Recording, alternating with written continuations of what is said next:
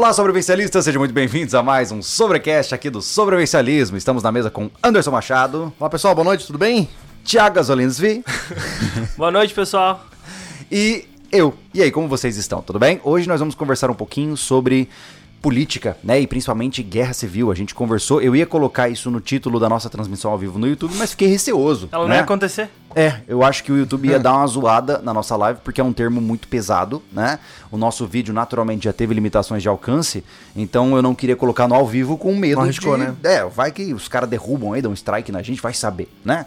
Então nós vamos conversar sobre todos esses aspectos que estão pairando aí no ar por conta do vídeo de terça-feira. Pra quem não sabe, pra quem perdeu o ritmo aí das nossas mudanças, nós fizemos uma estratégia onde o nosso podcast ele é um aprofundamento e um debate do vídeo que sai na terça, certo? Então, nesta terça-feira, nós fizemos um vídeo Guerra Civil é a solução para o Brasil? Onde eu fui lá e meti a bronca, pensando no que eu acredito ser o mais conveniente, e trouxe à tona essa reflexão e um monte de gente nos comentários concordando, muita gente discordando, muita gente me xingando, e assim que é a beleza da vida, né? então hoje a gente tá aqui para conversar sobre tudo que foi falado lá de uma maneira mais calma. Mas antes disso, é claro, eu devo agradecer a todos que estão trazendo o nosso conteúdo, né? Beleza, Júlio. É, é, é, agora eu travei, eu tava, tava- eu tava aqui pensando no textinho. Peraí, sobre corta. essa Sobre esse, esse receio do Júlio sobre os títulos, por exemplo, pessoal. Por isso que a gente tem o nosso portal hoje. Esse tipo de assunto jamais seria limitado lá dentro. Tá? É. Pra quem não conhece, tá chegando aí agora aí, né, no susto, talvez por causa do título do, do vídeo. A gente tem um portal é, é, de vídeos, né? pró- de novo, próprios, né? Claro que é próprios. É, isso. É, onde você aprende é, as coisas com um pouco mais de profundidade, onde tem mais liberdade pra trabalhar, pra falar, enfim. Até acho que é legal falar o que a gente fez essa semana, né, Thiago? Já dá um, uma já. deixa, né? Vai. Pessoal, é o seguinte, essa, ah, enfim, as nossas tilápias vão ser as, as, os astros do- dos vídeos, né? É, pela, acho que era um momento bem esperado. Ah, vai sair dois vídeos relacionados às tilápias. Um é a preparação de um, de um prato com elas. Não vou falar o que é o prato pra não estragar a surpresa. Legal pra caramba. Tá? Só que, o que aconteceu? Por conta dessas políticas, como o Júlio bem citou agora, do YouTube, a gente não vai fazer a limpeza das tilápias no YouTube. Vai fazer aonde? Dentro do portal. Pra evitar o quê? Esse tipo de conflito como o de hoje, É. de pessoas que concordam e não concordam É, e, não certas só, situações. e não só pelo YouTube, como também pelo público, né? O nosso público, o nosso público não, as pessoas Uhum. em geral, elas ficam um pouco é, chocadas quando descobrem que pra você comer você tem que matar o animal. Isso. então, é, para não lidar com todo esse problema, né? Uhum. Como o Anderson falou, eu, eu ainda não vi o resultado disso, né? Mas eu vou ver em breve. Ele vai fazer um vídeo de como abater e limpar uma tilápia no portal e um vídeo de uma receita com tilápia para o Cozinha Rústica, não é isso? Anderson? Exato. Fizemos, fizemos com tranquilidade, ainda não tá lá, tá? Vou deixar avisado aqui. Mas ficamos tranquilos para não sofrer nenhum tipo de comentário desagradável em ver vísceras É. e cabeça sendo arrancada. Então, É verdade. é isso aí. É verdade. Então, se você quiser conhecer o nosso portal, hoje nós estamos aí com vários assinantes, passamos já de 150 assinantes, Oh, né? Isso é muito legal. Então, Pessoal, legal. estamos com várias pessoas lá acompanhando os vídeos. Nós temos três postagens por semana. Começamos com duas na semana, agora estamos com três postagens, duas na segunda e uma na quarta-feira, ah, com especialistas das mais diversas áreas. Fique à vontade para você conferir. Ah, custa tanto quanto um único lanche que você pede numa hamburgueria, tá? Então, eu tenho certeza que vai durar mais do que aquele sanduíche que você deixou de comer. e mais do que isso, eu devo lembrar também que existem várias marcas que apoiam o nosso conteúdo. Todas estão aqui na descrição para você conferir. Temos aí a Invictus, que é uma marca de equipamentos táticos, está conosco há um bom tempo, né? Basicamente em todo o processo aí da nossa nova jornada do sobrevivencialismo. Estamos também com a Real, que é uma empresa de metais preciosos. Se você tiver interesse em conhecer, cara, inclusive o Avelino mandou para mim umas novidades legais, cara. É, eu não sei quando entra, tá? Eu vou dar um spoiler aqui, aí depois ele que se vire lá com, com as perguntas. É, ele tá fazendo agora um modelo de uma munição 9mm de prata. Ó, Só que assim, inerte, obviamente. É, só uma, uma brincadeira, né? Já vão no, no Instagram lá da Real e já enche o saco pedindo. É, o, o legal é que, se eu não me engano, são 17 gramas de prata que vão ser usadas para munição. E é uma munição decorativa, né? Mas, pô, é de prata. É um então- investimento. Se precisar vender aquela Isso. munição, você vende. Sim. É um valor que tá ali agregado. Se aparecer um vampiro, Exato. É. A ideia é o seguinte- na- Lobisomem, cara. Vampiro não morre com bala de prata, morre? claro. É lobisomem. Não, o O vampiro, lo- vampiro também. também? Ah, eu não sabia não. Pra mim que o lobisomem era. Ah, então tá bom. Bom, enfim. né, para animais míticos que apareçam na sua propriedade. Então, deem uma Sai, olhada. sabe, de de zumbi, né, Então, cara? um lobisomem, joga na cara dele. Joga na cara.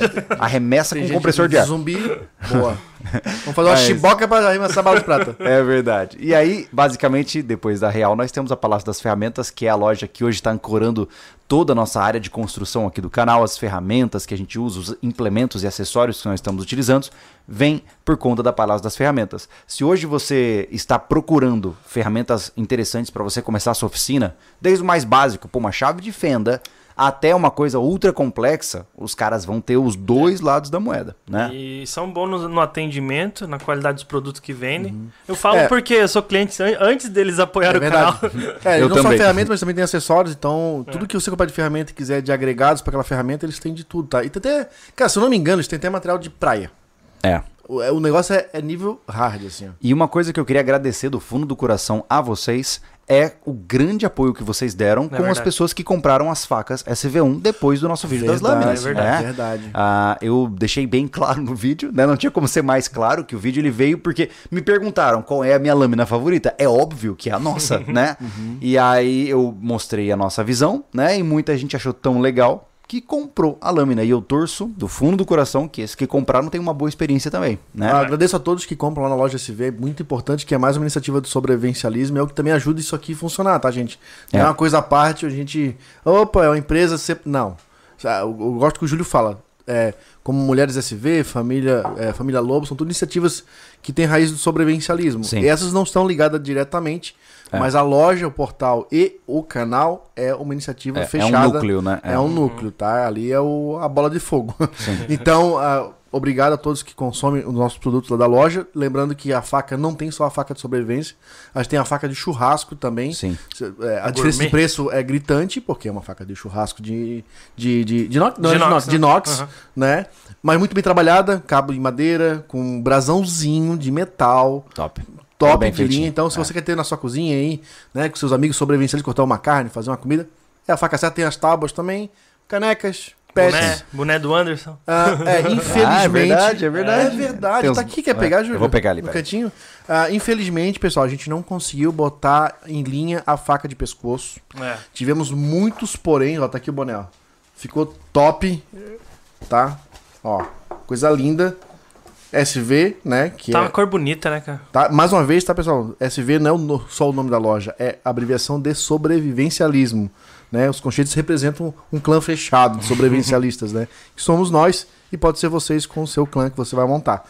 Dentro ainda tem né, o SV e o nome, meu nome, eu quem diria. A mãe tá orgulhosa, né, cara? Já Meu pensou? filho tem um nome no boné, grande coisa. Mas assim, ó, é, a loja tá indo legal. Eu e o Thiago, essa semana estamos conversando pra, que agora, pra agora uma- fazer uma coleção é, de qualquer coisa para 2022. então estamos atrás de produtos. Isso. Então, nos próximos meses aí, né? A gente, quem sabe, tá lançando coisas novas para vocês e buscar o interesse aí para quem tá chegando agora, que os, os remanescentes, É verdade. adquirir novos produtos na loja SV. É verdade. Exato. Bom, com tudo isso dito, vamos começar o nosso tema, né? Bora. Como eu disse pra vocês, hoje vai ser um misto, é óbvio, né, de política com ao mesmo tempo guerra e aquela coisa toda, porque os dois estão intrinsecamente ligados, Total, né? E eu queria, eu inicialmente, já pra jogar na lata, eu acho que é interessante trazer duas concepções que trouxeram no vídeo, que eu queria só esclarecer, a gente tira isso do caminho pra gente ter uma conversa onde o pessoal não fique incomodando, né? A primeira é a questão do. Quando eu, digo, quando eu disse no vídeo que eu sou apolítico. E eu cometi um erro aí, eu tava pensando, eu cometi um erro na terminologia. Porque eu não sou um apolítico, é impossível ser apolítico no mundo. Totalmente a Eu sou Se um, você vive, né? eu sou 100% é. é, eu não sigo a política partidária. Então o correto seria um apolítico partidário, digamos assim. Eu não acredito que política deve ser feita nos moldes que os partidos é, políticos atuais acreditam. Então, aos amigos que, ah, nossa, mas eu tô decepcionado e tal, seria até incongruente da minha parte dizer que eu sou apolítico, porque, pô, o que a gente faz no nosso canal é política pura. né? Totalmente, né? É, entenda que política não é você votar. Política é como você fala com seu filho, os valores que você ensina pra ele, é como você vive a sua vida. Todos os pequenos atos que você tem no seu dia são algumas vezes manifestações políticas, né? É como eu disse, se você muitas vezes é, tem uma arma de fogo em casa, você já é político. Por quê? Porque você já está fazendo um discurso, certo? Mesmo que silencioso. Então, é possível sim é, agir politicamente sem falar de política partidária, né? O que o aviso que tu quis, quis dar pro pessoal é que o pessoal tá aqui alucinado no chat, achando, É, ah, já? não ia falar sobre política, tá falando sobre política.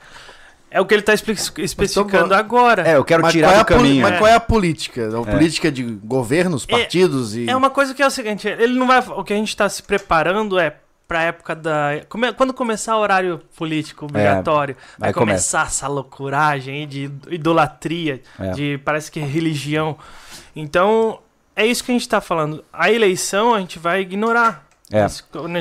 A não ser que atinja diretamente alguma é- coisa, né? É, e é tem- importante a gente falar. Você vê que o povo já tá contaminado desde agora, né? É. Nem começou ainda a eleição. Mas o que eu queria era que a gente tirasse o elefante branco da mesa. Uhum. A gente vai falar tudo que a gente espera, o que a gente não espera, o que a gente gosta, o que a gente não gosta. Uhum. Porque quando chegar no período de eleições, o cara que fala assim, ah, vocês são uns isentão. Não. Você é que não tá acompanhando a linha do nosso conteúdo. Nós decidimos nos abster politicamente da política atual, das eleições atuais, pra não ficar nessa loucuragem, né? Uhum. Então por isso que esse podcast foi feito. Cara, na né? verdade, o- o- quando tu tomou essa decisão de se abster da, da política, da política partidária, a política que toca o Sim. sistema. Sim. A política de sistema, tá?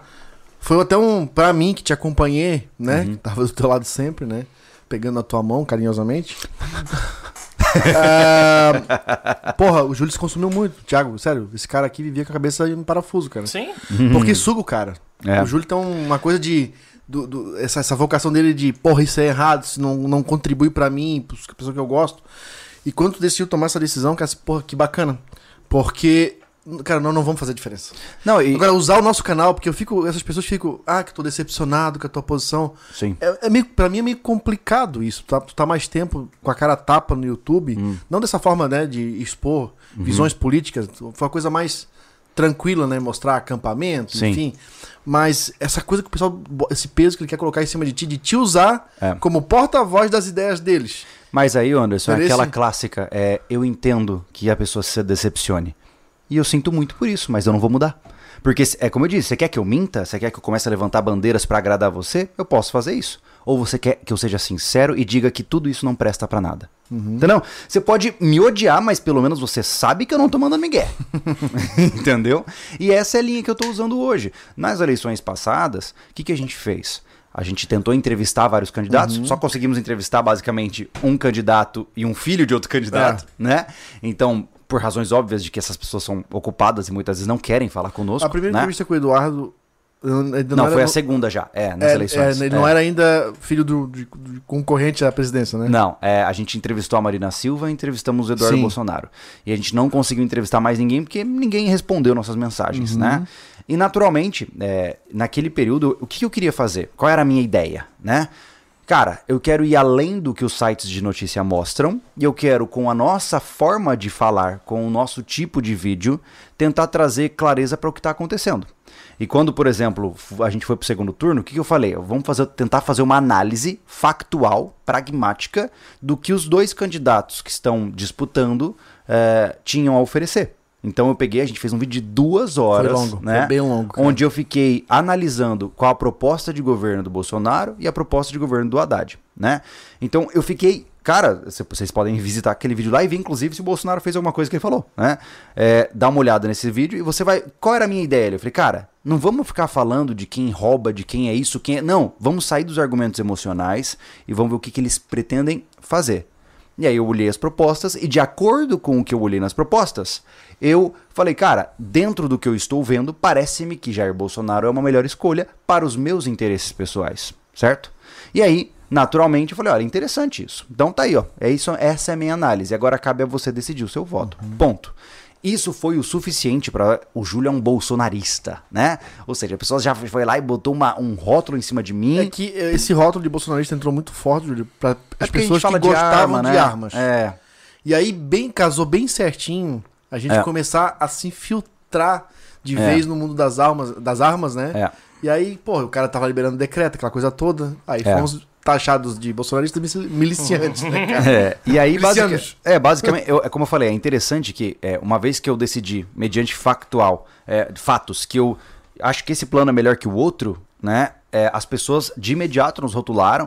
Inclusive, a gente recebeu ligações de uma, uma repórter, como que era o nome? Patrícia alguma coisa, é o nome da repórter. Que ela veio ten- tentear pra saber se a gente tava ganhando grana do Bolsonaro. Eu lembro disso. Aí eu, eu até falei pra ela assim, ô moça, se você souber quem tá pagando, pelo menos me fala, eu, eu ganho lembro. dinheiro. Agora, é, é ser muito cara de pau, né? É, mas... mas você- tem comentário, cara. da- O quê? do o discurso, discurso financiado. O nosso... É, pois é, é. Aí a gente pergunta, Não, é tá, eu me falo diz assim, cara- por quem que eu vou caçar, porque não veio É, dinheiro. assim, eu vou falar ganhando ou não, mas se eu- você quiser me pagar pra falar o que eu já vou falar, tá bom, né? Mas, cara, mas eu, vejo uma cegueira tão grande, Júlio. que A pessoa chegar. As pessoas estão tão inflamadas hoje em dia que nem é claro, a pessoa já tá te julgando um, um lado. É. Pra chegar ao ponto de achar que é, tá sendo pago pra fazer um discurso pró-Bolsonaro, Bolsonaro, É. É muito louco, né? pô, é muito que louco. contexto é esse? É. O que, que ela viu de argumento que chegou nesse ponto de, sabe, É. de afirmação? Mas é, enfim, tudo isso pela mídia, né? E as pessoas se inflamam muito, né? Eu vejo que agora mesmo tem cara com batimento cardíaco acelerado ouvindo essa conversa, entendeu? E, e, gente, eu não tô falando isso com o objetivo de te ofender, tá? Mas se você já tá nervoso, cara, calma. Calma, a gente tá conversando, amigo. Eu sei que são coisas que mexem profundamente conosco, mas se você não consegue manter uma calma vendo três mané conversando numa mesa, pô, mano, como é que você conduz sua vida? Tem Então- cara nesse nível já, hein? Ah, tem não. um bocado de gente. O pessoal vai ganhando tração, né? nada, cara. Não, é que o povo vai ganhando tração, entendeu? Aí, Gente, cara, eu é. tenho pena da sua vida. Na boa. Eu tenho pena. Você não vai conseguir resolver um problema de, de família, sabe, pessoal, depressão. Cara, você, você fica É. nervoso. Como falou, com três de mané que não tô falando nada de nada ainda. É. E nem vão falar. É. Caraca, pô, o que que você, como é que você rege a sua vida? É, então isso nos leva ao próximo ponto, né? Algumas pessoas falam assim, ah, Júlio, você não, eu, eu achei que você não precisava, é, a gente até conversou isso aqui, né? Ah, eu não, achei que você precisava ofender as pessoas que defendem uma guerra civil de como babacas, né? E eu falei, cara, eu discordo. Sabe por quê? Aí eu fiquei pensando, como é que eu vou explicar isso, tá? E eu vou fazer uma analogia bem bizarra aqui, mas só pra ver se faz sentido na cabeça de vocês, tá? Imaginemos que eu moro num apartamento, tá? O vizinho de baixo, ele decide que a melhor coisa para acontecer neste prédio é ele tacar fogo no apartamento dele. Ele decidiu. Eu não quero nada que tenha aqui, eu vou tacar fogo no meu apartamento e eu tô no meu direito. Mas o que, que vai acontecer quando ele tacar fogo no apartamento dele? Ele vai queimar o meu junto. Ele vai colocar a minha vida em risco, a vida da minha família em risco. Ele pode colocar tudo o que eu tenho a perder por conta de um delírio dele. E se depois de alguma divagação e tentativas de convencimento ele continua querendo tacar fogo no apartamento dele, o que, que ele é? Ele é um babaca. Porque ele não só tá viajando na maionese, como ele tá colocando terceiros em risco sem levar isso em consideração. Então, hoje, é como eu falo, eu não respondo mais por mim, eu respondo pela minha filha, principalmente. Então, quando eu vejo um cara bradando de forma orgulhosa que é hora de pegar em armas e fazer revolução, esse cara, ele tá colocando em risco a vida da minha filha. Você entendeu? Porque se o pai dela tiver que é, é, engatar em um combate que ele nem quer engatar e ser morto, é ela que se ferra no processo, né? Então, sim, é babaca se um indivíduo tá acreditando em algo que vai gerar danos a mim, a minha vida e principalmente a vida da minha família, e de uma forma completamente louca e inocente, eu diria, ele é um burro, ele é um babaca, né? Então, sim, eu, eu- acho importante dar nome às coisas. E é como eu disse, ele tá errado em acreditar isso? Não. Ele pode, eu nunca vou proibir ninguém de acreditar no que quiser. Agora, na hora que essa pessoa começar a propor ideias que vão afetar o meu estilo de vida, o que, que eu vou fazer? Eu vou agir de maneira direta e imediata para falar: não, eu não concordo e daqui você não passa. Pronto, né? É, é a velha clássica de respeito é bom e conserva os dentes. Cara, o problema é o apoio sobre uma ideia de que historicamente tem um efeito colateral gigantesco, né? é, eu, eu, Quem eu, tem o ímpeto hoje de, de guerrear? Uma... Quem porque- tem?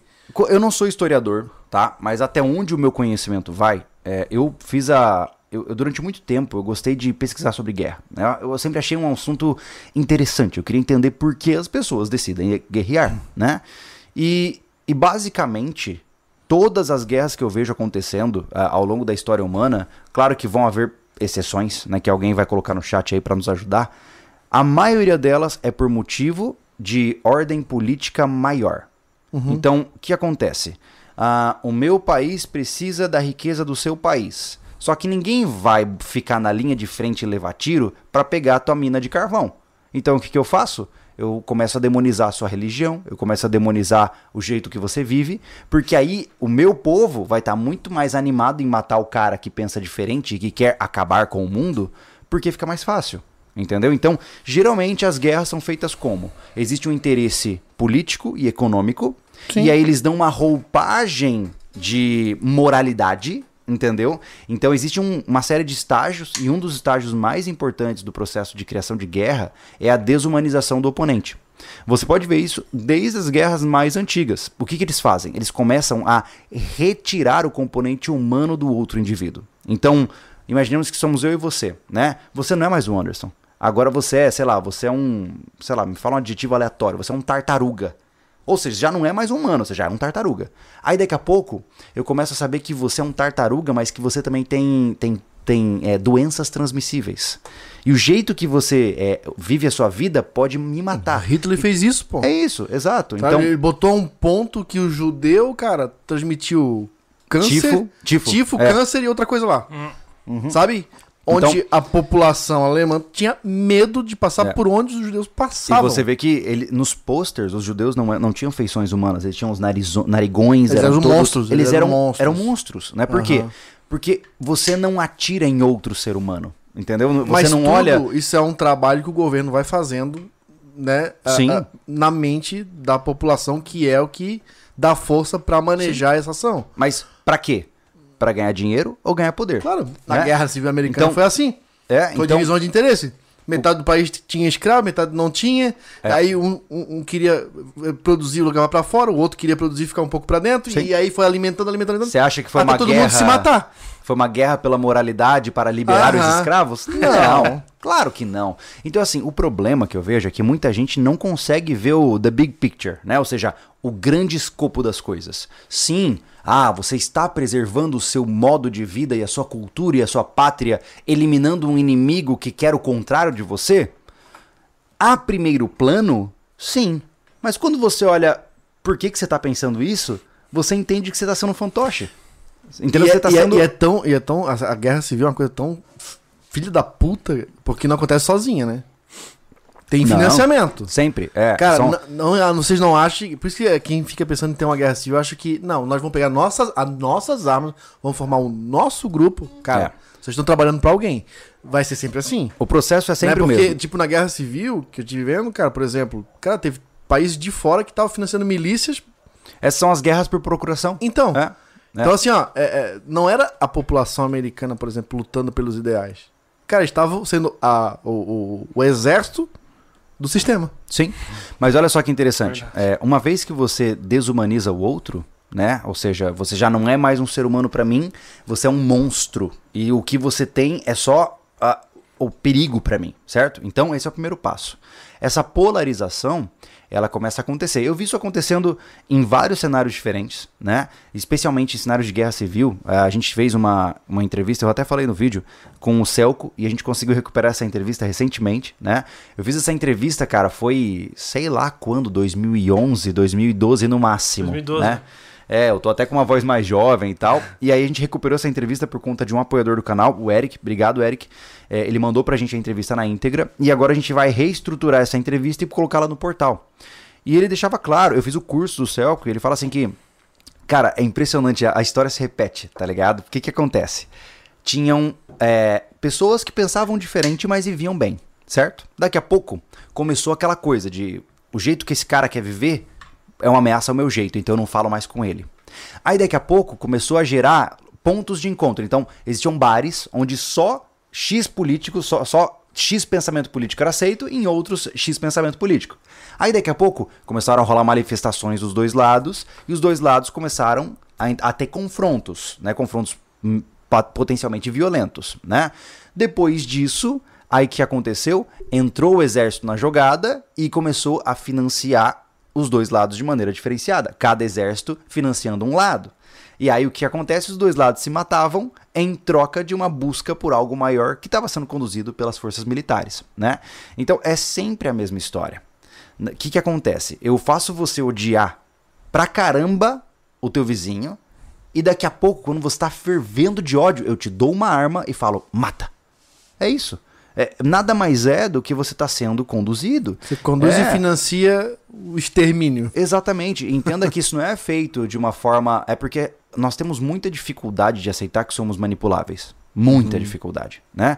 A maioria de nós acha que tá certo e que a nossa verdade é a verdade e acabou, né? Mas saiba que você só pensa nessa verdade porque alguém te disse, né? Alguém te falou isso de uma forma direta ou indireta que fez você acreditar nisso.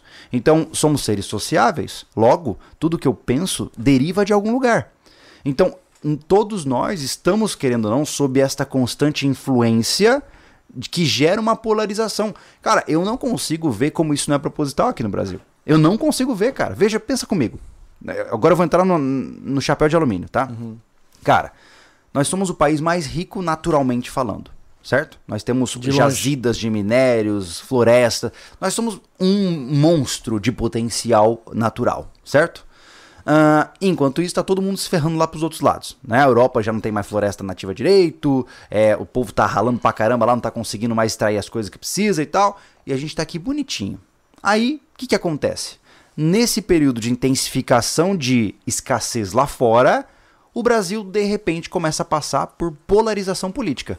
Né? Sempre houve, mas agora parece que o negócio está estruturado. Né? Agora o petista tem que morrer e o bolsonarista tem que morrer. Ou seja, antes era assim, cara, eu não gosto do Lula não, cara. Se você gosta, boa sorte. Né? Era assim antes, né? Você ainda conseguia conversar com o cara, né? Cara, eu vi uma postagem, desculpa te interromper, outro dia que eu fiquei. que, que vai refletir bem isso daí que tá se falando. É, de uma conhecida, tá? Não vou nem falar de onde, que vai de repente estar assistindo aí, não quero arrumar treta aí de graça. Mas me incomodou aquilo. Que ela botou uma foto de uma, um prédio onde na sacada tinha uma bandeira do Brasil. Uhum. E ela- o texto diz assim: Poxa, isso até uns anos atrás eu vi uma bandeira dessa na janela e eu dizia: opa, hoje vai ter jogo do Brasil. Hoje eu passo, vejo a bandeira e, e penso assim. E penso: hoje ali mora um filho da puta. Nossa senhora. Porque ele, é porque quem tem bandeira do Brasil é, é Bolsonaro. Cara, olha o nível da parada, a paranoia que tá hoje, onde o cara assimila a bandeira de uma pátria a um cara que estão pintando e bordando como um monstro. Cara, ele é um político igual o opositor, meu irmão. É, é que assim, é, é como eu tô dizendo, é, isso é construído, cara. É isso que eu, eu percebo que é construído. Sim. O ódio, é, quando a nível social, e quando a gente tá falando de 210 milhões de habitantes, ele não é espontâneo, cara. Ele é construído. E ele é construído de uma forma. E veja só, nós estamos num cenário ideal. Hoje, os dois lados se odeiam. Os dois lados estão só esperando alguma coisa acontecer para saírem às ruas. E o que, que falta acontecer? Entrar dinheiro de fora para financiar um dos dois lados. Então o que acontece? Imaginemos agora, tá? Vou- novamente, modo chapéu de alumínio. né? Imaginemos que os Estados Unidos está em crise. Né? Estourou a bolha lá do dólar, certo? Estão ferrado, precisam dar um jeito de arranjar outra guerra para se financiar, certo? E aí, sei lá, a Rússia, sei lá, também tá ferrada. O que, que eles vão fazer? Eles vão chegar aqui, os States vai chegar pros, entre aspas, bolsonaristas. Ó, tá aqui, ó. Arma, dinheiro a pau. Toma esse país pra gente. A Rússia vai chegar pros PT e etc. Toma, arma e dinheiro a pau. Toma esse país Todo pra mundo gente se mata. todo mundo se mata e eventualmente um dos lados dois, um dos dois lados ganha e vira a prostituta do país que ganhou. Entendeu? É assim que funciona. É assim que funciona, tá né? ligado? Então, é bem assim. isso é, uma, é isso que é uma guerra civil. A guerra civil é você matando o seu vizinho, que você antes conversava e era uma pessoa legal, e agora você está matando ele, né? E gritando glória por isso, em nome de uma superpotência que está querendo usar os recursos da sua região. Na maioria das vezes é isso. Nós já né? tivemos uma guerra em família já na- nas eleições. Quem não se É. matou na, na primeira vão se matar agora na segunda, cara, pode ter certeza. Tem muita É. gente que não se fala. Não se fala até hoje, gente. É, Essa- esse troço é tão sério que nem futebol fez isso, cara. é. O- no futebol, o churrasco ainda se reconciliava. Essa parada da política separou famílias, muitos membros familiares, cara, por conta desses ideais aí, de defender ideais que. É. Cara, não é de interesse comum, porque É. eu vejo, Júlio, que hoje, pra um político, ele tá cagando pra gente, mas ele tem que trabalhar em vários flancos. Ele É. tem que agradar os gays, os negros, sei lá, os, os japoneses, os, aí os. na- enfim, né? Sim. E, e- e- e, cara, não é uma coisa. Por isso que tem muita separação. Tipo, quem defende. É, porque o Bolsonaro, né, é homofóbico. Eles estão pensando defendendo o interesse deles. Sim. Mas eles, eles têm. Eles, não sei. Eles defendem o coletivo geral. O que eu quero para mim, eu quero para eles também, eu quero pro negro, eu quero pros gays. Tem que ser coletivo, cara. É, o problema é que a gente tem. É como eu falo, é, a minha dificuldade hoje é que eu não acho que o que a gente construiu funciona. Eu não acho. O nosso sistema eleitoral não funciona, a nossa Constituição é péssima. Ah, desde o processo da proclamação da República, a gente só desandou, porque a gente basicamente avacalhou tudo. A proclamação da República é quase que um golpe, né? Ah, nós tivemos todo um processo de degradação que, que é secular. Então, cara, não é elegendo um presidente que você vai mudar alguma coisa. Nós temos que fazer uma reconstrução cultural desse país. Então, pra mim, me, me parece raso. E eu vejo muita gente assim, ah, Júlio, então você é covarde, porque você não tá assumindo um lado. Não, é isso que eu tô dizendo. Eu não acho que esses lados façam sentido. Eu não acho que é, botar um ou outro no poder vai mudar alguma coisa, porque ambos jogam pro mesmo lado. É, É. claro que é, se entra, por exemplo, um, um- um político com um aspecto mais totalitário, né, um cara mais, como o pessoal gosta de chamar, mais pro lado do comunismo e tal, isso pode prejudicar a nossa vida. Claro que pode, né? Mas, é, para mim, é, é a mesma coisa. E eu não acredito, eu, eu piamente, cara, eu não acredito que o Brasil tem risco de se tornar comunista. Pelo simples fato de que até mesmo quem defende o comunismo sabe que ele não funciona. Então o que acontece? Surgiu o neocomunismo, onde em vez de você matar o povo para roubar as riquezas dele, você deixa o povo minimamente feliz para roubar as riquezas dele. O Brasil é o melhor exemplo de país que funciona assim. Né? Que teve de gente feliz pra caramba. Ah, porque o Lula fez, deu oportunidade de andar de avião. Aí, de oportunidade de eu financiar uma viagem de avião, tá Exato. ligado? Financiar Cara- uma casa e a pessoa tá lá endividada até hoje, ou teve que devolver a casa. O Brasil é Entendeu? um país de forma, é um país formador de bilionários. Por quê? Porque nós temos uma estrutura perfeita para manter o pobre pobre, mas satisfeito porque ele troca de celular todo ano, porque ele compra um carro popular, entendeu? Mas ele não fica insatisfeito para poder reclamar. E quando essa balança dá uma bagunçada, o que, que eles fazem? a, libera um pouco mais a violência, porque quem se preocupa em ser assaltado no dia a dia não se preocupa com os projetos de lei que estão passando lá em cima. então no Brasil nós temos um mecanismo que é fantástico. Do ponto de vista de é, é, é, engenharia social, ele é. Nossa, ele é blindado. Porque veja, você tem classes sociais relativamente estáveis, você tem crises fabricadas para manter essas classes como estão, você tem uma manipulação midiática fantástica, extremamente bem construída, você tem todos os recursos necessários, como a violência, como por exemplo agora a pandemia e outros elementos para você direcionar o povo em termos de nível de satisfação para uma intenção específica. Então o Brasil é o exemplo perfeito de um país mas- extremamente controlado. É, mas, mas ainda o maior controle ainda. uns- um barulho? É grilo, É grilo, lá fora. é grilo. Mas o maior controle ainda é midiático da TV aberta ainda. Por mais que hoje É. tenha a internet, que dá, os- dá vários lados ainda, né? é, da moeda, ainda a grande massa é, controlada pela mídia da TV aberta Sim. ainda. Só uma coisa, o pessoal pra que, tá, que acha que a gente tá chovendo no molhado, a gente tá. É, a construção de uma guerra civil se pa- parte disso, do, de um sistema político É. falho. É, É. Então, é, é a mesma coisa. O pessoal tá falando aqui bastante, Júlio, que eles Ah. estão deturpando uma, uma frase. Eu não sei, eu vou te perguntar a frase correta. A frase correta não é que quem não, não se interessa por política é governado por quem Correto. se interessa? Sim. Aí o pessoal tá aqui falando sobre isso e é, levando em conta o voto. E Não. não, é isso, gente. Então, Cara, não ó, é isso. É como eu digo, na minha concepção, tá? É, beleza, é, o voto importa? Ok. Seja honesto consigo mesmo. Você não precisa me responder porque eu não vou te ouvir. É. Você lembra quem foi o vereador que você votou? Você lembra pra quem você votou para o Senado, para governador? Você acompanhou pelo menos uma vez a cada três meses o desempenho dessas pessoas a nível de execução? Você sabe quais são os projetos de lei que, ele, que o último vereador que você votou executou durante seu mandado, o que foi aprovado e o que não foi? Eu tenho certeza que a maioria não, não sabe. Então, assim, não me venha com falso moralismo dizer que, ah, mas eu voto, então eu mudo este país. Desculpa, você- você tá falando uma coisa que é só pra te enganar. Porque pra mim não cola.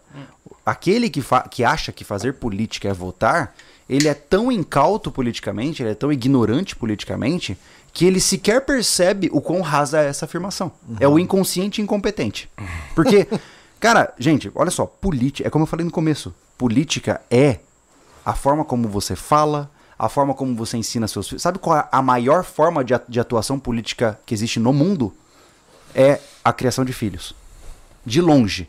O jeito que você cria o seu filho é uma manifestação política sem igual. Você com bandeira andando na rua é legal? É legal. Mas a, a forma, os valores que você incute na sua criança, isso é de fato uma revolução em andamento. Revolução se faz ensinando crianças. Não se faz saindo na rua com bandeira. Não. Então, é, ser político. Criar uma geração consciente, né, cara? Cara, ser político vai muito além de você ficar torcendo pro lado A ou lado B. É como eu falei, cara, é um falso moralismo do inferno isso, cara. O cara, ah não, mas é, eu, eu não fico em cima do muro, eu voto em Bolsonaro porque ele é o defensor da pátria. Aí vai ver, o bonitão distrata a esposa, ou fura fila, ou joga lixo no chão quando ninguém tá vendo. Pra mim é um hipócrita de merda. Isso- Porque é, é, ele tá se enganando, O entendeu? cara vem aqui com. é, ele supõe que. que- Eu quero que ele faça um, um clipe de quando que a gente apoiou qualquer político. Eu quero que você faça um clipe com, com um canal dizendo publicamente que apoiou um político, diretamente. E daí depois vai dizer aqui: você apoiou o Bozo, ele fala dessa maneira, Aham. e aí disse que o, que o Lula não, não prestava, e olha no que deu. Deu o quê, cara? Ia dar a mesma porcaria, ou pior. É, senhores, a gente vai ficar na fantasia, né? Porque em período pandêmico, que governo sai bem, né? né? E, e mais do que isso, cara, é... o cara entrou aí no- nos quatro anos de mandato dele depois de, foram quantos? 16 anos ininterruptos de um lado de um único partido. O problema, é, é claro que quem sou eu pra é, falar não de importa, política, ele mas... fez um monte de cagada também. Fez também, o- também. Entendeu? Não importa. E É. assim, ó, o nosso pensamento é sobrevivencialista. A gente tem que se adaptar na parada. Sim. Não é lutar por político. Não. Entende? Ah, o cara que tá ali, tá assinando o decreto de arma, se tu é sobrevivencialista, tu vai comprar arma pra caramba. Exatamente. O cara que tá lá, tá assinando coisa que dá pra financiar a casa, vai comprar é, imóvel ou, ou terreno rural que seja, tu vai lá e faz o. compra o terreno rural. É isso, cara, se adapte. Parecendo o pastor Cláudio agora. Vai lá e faz. Não, mas é que me incomoda, me incomoda que o, o cara não consegue é, é, deixar entrar na cabeça dele. Ele só vem com a, com a ideia do isentão, ele só É. fala o que tá na moda. E assim, Tá gente... ligado? Não é isso, a gente se adapta. É, então assim, eu realmente não. É tão complicado falar desses assuntos porque tem pessoas que elas não querem ouvir, né? É que nem, por exemplo, ah, eu- não tô defendendo ninguém, mas na minha visão parece um peso e duas medidas, né? Pensa comigo. Bolsonaro fez um monte de, de, de cagada aí na pandemia? Fez. Provavelmente muita gente morreu por conta da lerdeza dele nos processos? Sim. Mas e quando o Lula aprovou o Estatuto do Desarmamento 2005 e agora a gente tem mais de 80 mil mortes violentas por ano, ele não é um genocida também? Porque foi por conta de uma decisão específica do presidente Lula que nós retiramos a- as armas da população e o número de violência subiu lá em cima. Então, cada pessoa que morre por um bandido de mão armada tá na conta do Lula. E ele não é genocida. Então, assim, eu não tenho nada. Pra mim é tudo genocida, tá? Se tá lá em cima, tá matando. Mas a questão é, é não utilize de um argumento que é unilateral. É um peso, uma medida. Não um peso e duas medidas. Não avalie o cara que você gosta com um olhar carinhoso e o cara que você não gosta com um olhar crítico. Eu não tenho nada contra manifestações de desaprovação da sua parte. Ao menos seja congruente. Ao menos observe os fatos e veja que todo mundo está fazendo as mesmas coisas com roupagens diferentes. É isso. Então, na minha concepção, é como eu tô dizendo, o problema, gente, é que, primeiro, cara, nós temos 210 milhões de habitantes. É muita gente para controlar. Você, nós criamos um sistema político. Cara, pri- primeiro, o presidente não manda em nada, mas, cara, é um cara, né, ancorado pela equipe de assessoria, deputados, tá, para controlar 210 milhões de habitantes. Você já conversou com alguém de Roraima, você sendo do Sul? É outro país, cara. É. Você vai no Nordeste, é outro país. Você vai em Mato Grosso do Sul, lá de onde eu sou, e compara com São Paulo, é outro país. Então você tem um país que é multicultural, com basicamente populações com valores totalmente diferentes, costumes diferentes, comidas diferentes, e tenta colocar isso em cima de um único cara. Cara, vai dar ruim? Então, assim, o mecanismo não funciona. E pior, aí você me diz que se política fosse boa, por que, que o voto tem que ser obrigatório? Então, assim, caraca, é, você Faz é sentido. obrigado a participar da política. Se, se você é obrigado, por que, que eu sou obrigado? Já- Você já fez, já se- você fez essa pergunta? Por que, que eu sou obrigado a votar? Por quê? Porque eu tenho que mudar o país, tá? Mas isso não tem que ser um ímpeto de um cidadão que luta por um país melhor? Então por que estão me apontando um risco de punição se eu não entrar pra votar? É, é isso que me incomoda, cara. Eles ajeitam pra te votar com 16 anos, mas só pode dirigir com 18. Pois é, começa tu por faz, aí, né? Faz Pra cagada mim- e é preso É, como pra mim- adulto com 18, se mas for pra assim- votar vem antes. É, se for assim, voto obrigatório tinha que ser só com 50, né? Que é- Pra dirigir Então, um carro, tu, é. tu tem que ser 18 anos, né? Que tem É. resp- é responsável. Sim. Mas pra É. decidir o futuro de um país com 16, meio tanso, tu Não, já tá pode bom, já, votar. já, já tá ótimo. É. Então, são essas coisas, são essas incongruências que me. Cara, eu não consigo engolir, pô. E quando eu digo pras pessoas que eu, particularmente, não, não, não consigo participar desse sistema político atual, é por conta disso, porque não faz sentido, cara. Não faz sentido você achar que esses caras, né, fazem o que fazem e vão fazer alguma coisa de útil pra você. E aí tem gente que fala assim: nossa, Júlio, mas você vota pensando só em você? Ué, óbvio. Eu, eu não vou votar pensando em você, eu vou votar pensando na minha família, e no que, no, no que vai ser bom pra mim. E não venha com hipocrisia porque você vota em quem vai de acordo com as suas crenças e vai favorecer você. Não me venha, novamente, falso moralismo, cara. Eu vou votar pelo bem comum. Mentira! Você vota naquele que concorda com as ideias que você tem e que você quer aplicar na sua casa. Se isso vai gerar bem comum para os outros ou não, é a segunda etapa. Mas primeiro você vota por interesse. Então, é, eu não consigo, eu não consigo topar com isso. Eu não consigo concordar com essa ideia de que, ai, Júlio, mas se você ficar calado, o mal triunfará. O mal já tá triunfando faz tempo, meu amigo. Então, assim, o que, que eu vou fazer? É, é como eu tô dizendo, e aí você vem falar que eu sou um covarde, desculpa, mas nós estamos há 10 anos fazendo conteúdo aqui, ensinando os caras a atirar, ensinando a fazer parede com proteção balística, ensinando a plantar, ensinando a. Cara, meu Deus, 10 anos politicamente mostrando pro cidadão que você forte não pode ser dominado por nenhum governo. É isso. 10 anos. E aí o bonitão vem falar que eu sou isentão. É, é- é uma, é uma ignorância sem tamanho, porque ele, comendo fandangos no sofá da casa dele, ele só vota e compartilha é, notícia de, no WhatsApp, ele acha que ele é político. Agora eu que tô aqui, né, que eu dediquei a minha vida inteira pra construir conteúdo, pra ajudar os outros a, a- a realmente tomar conta de suas próprias vidas, eu sou um covarde. Para, né? Mais uma vez, um peso e duas medidas. Sim. Pô, Verdade. Sempre assim. Falou Mas tudo. aí, disso parte pra esses pensamentos da, da guerra civil. Vamos lá, só com metendo mão em armas que a gente vai, vai revolucionar isso tudo. É. E, Isso aí é a enquanto clássica- eu fico só dando dica, né? É. É, Esse é o clássico reducionismo cognitivo. O que acontece? É, para mim, na minha concepção, é assim, tá? Ah, o meu carro tem que fazer revisão, tá com um monte de problema, tá? Vou tacar fogo. é isso. É a mesma lógica, né? Então, sim, o país tá zoado? Tá. Eu, eu, como eu já falei várias vezes aqui, eu não falo de política antes da gente conversar sobre reforma constitucional. Eu não acredito no sistema atual. Eu não acho que ele funciona. Pra mim, ele é uma loucura e não vai funcionar nunca. Então, é, eu quero falar de política, vamos. Mas vamos falar como redigir uma nova constituição? Vamos falar, começar do começo de novo? Aí, beleza. Agora, falar de partido, pra mim, é uma loucuragem. Então, o que eu tô dizendo é, é o problema é que você tá pegando, mais uma vez, um país com 210 milhões de habitantes, com culturas diferentes, com formas de pensar diferentes. E a sua solução para todos os problemas que nós temos hoje, de diferenças de desigualdade social, crise financeira, pandemia, é atirar no outro? Tipo, você já percebeu quão reducionista é essa proposta? Não, cara, e, e aquele negócio des- é, descolado da realidade. Ó, semana passada a gente postou um texto no, no, no nosso site, né? Que, sobre relato de sobrevivente. E o quão, quão é, é trágico, é dolorido uma guerra.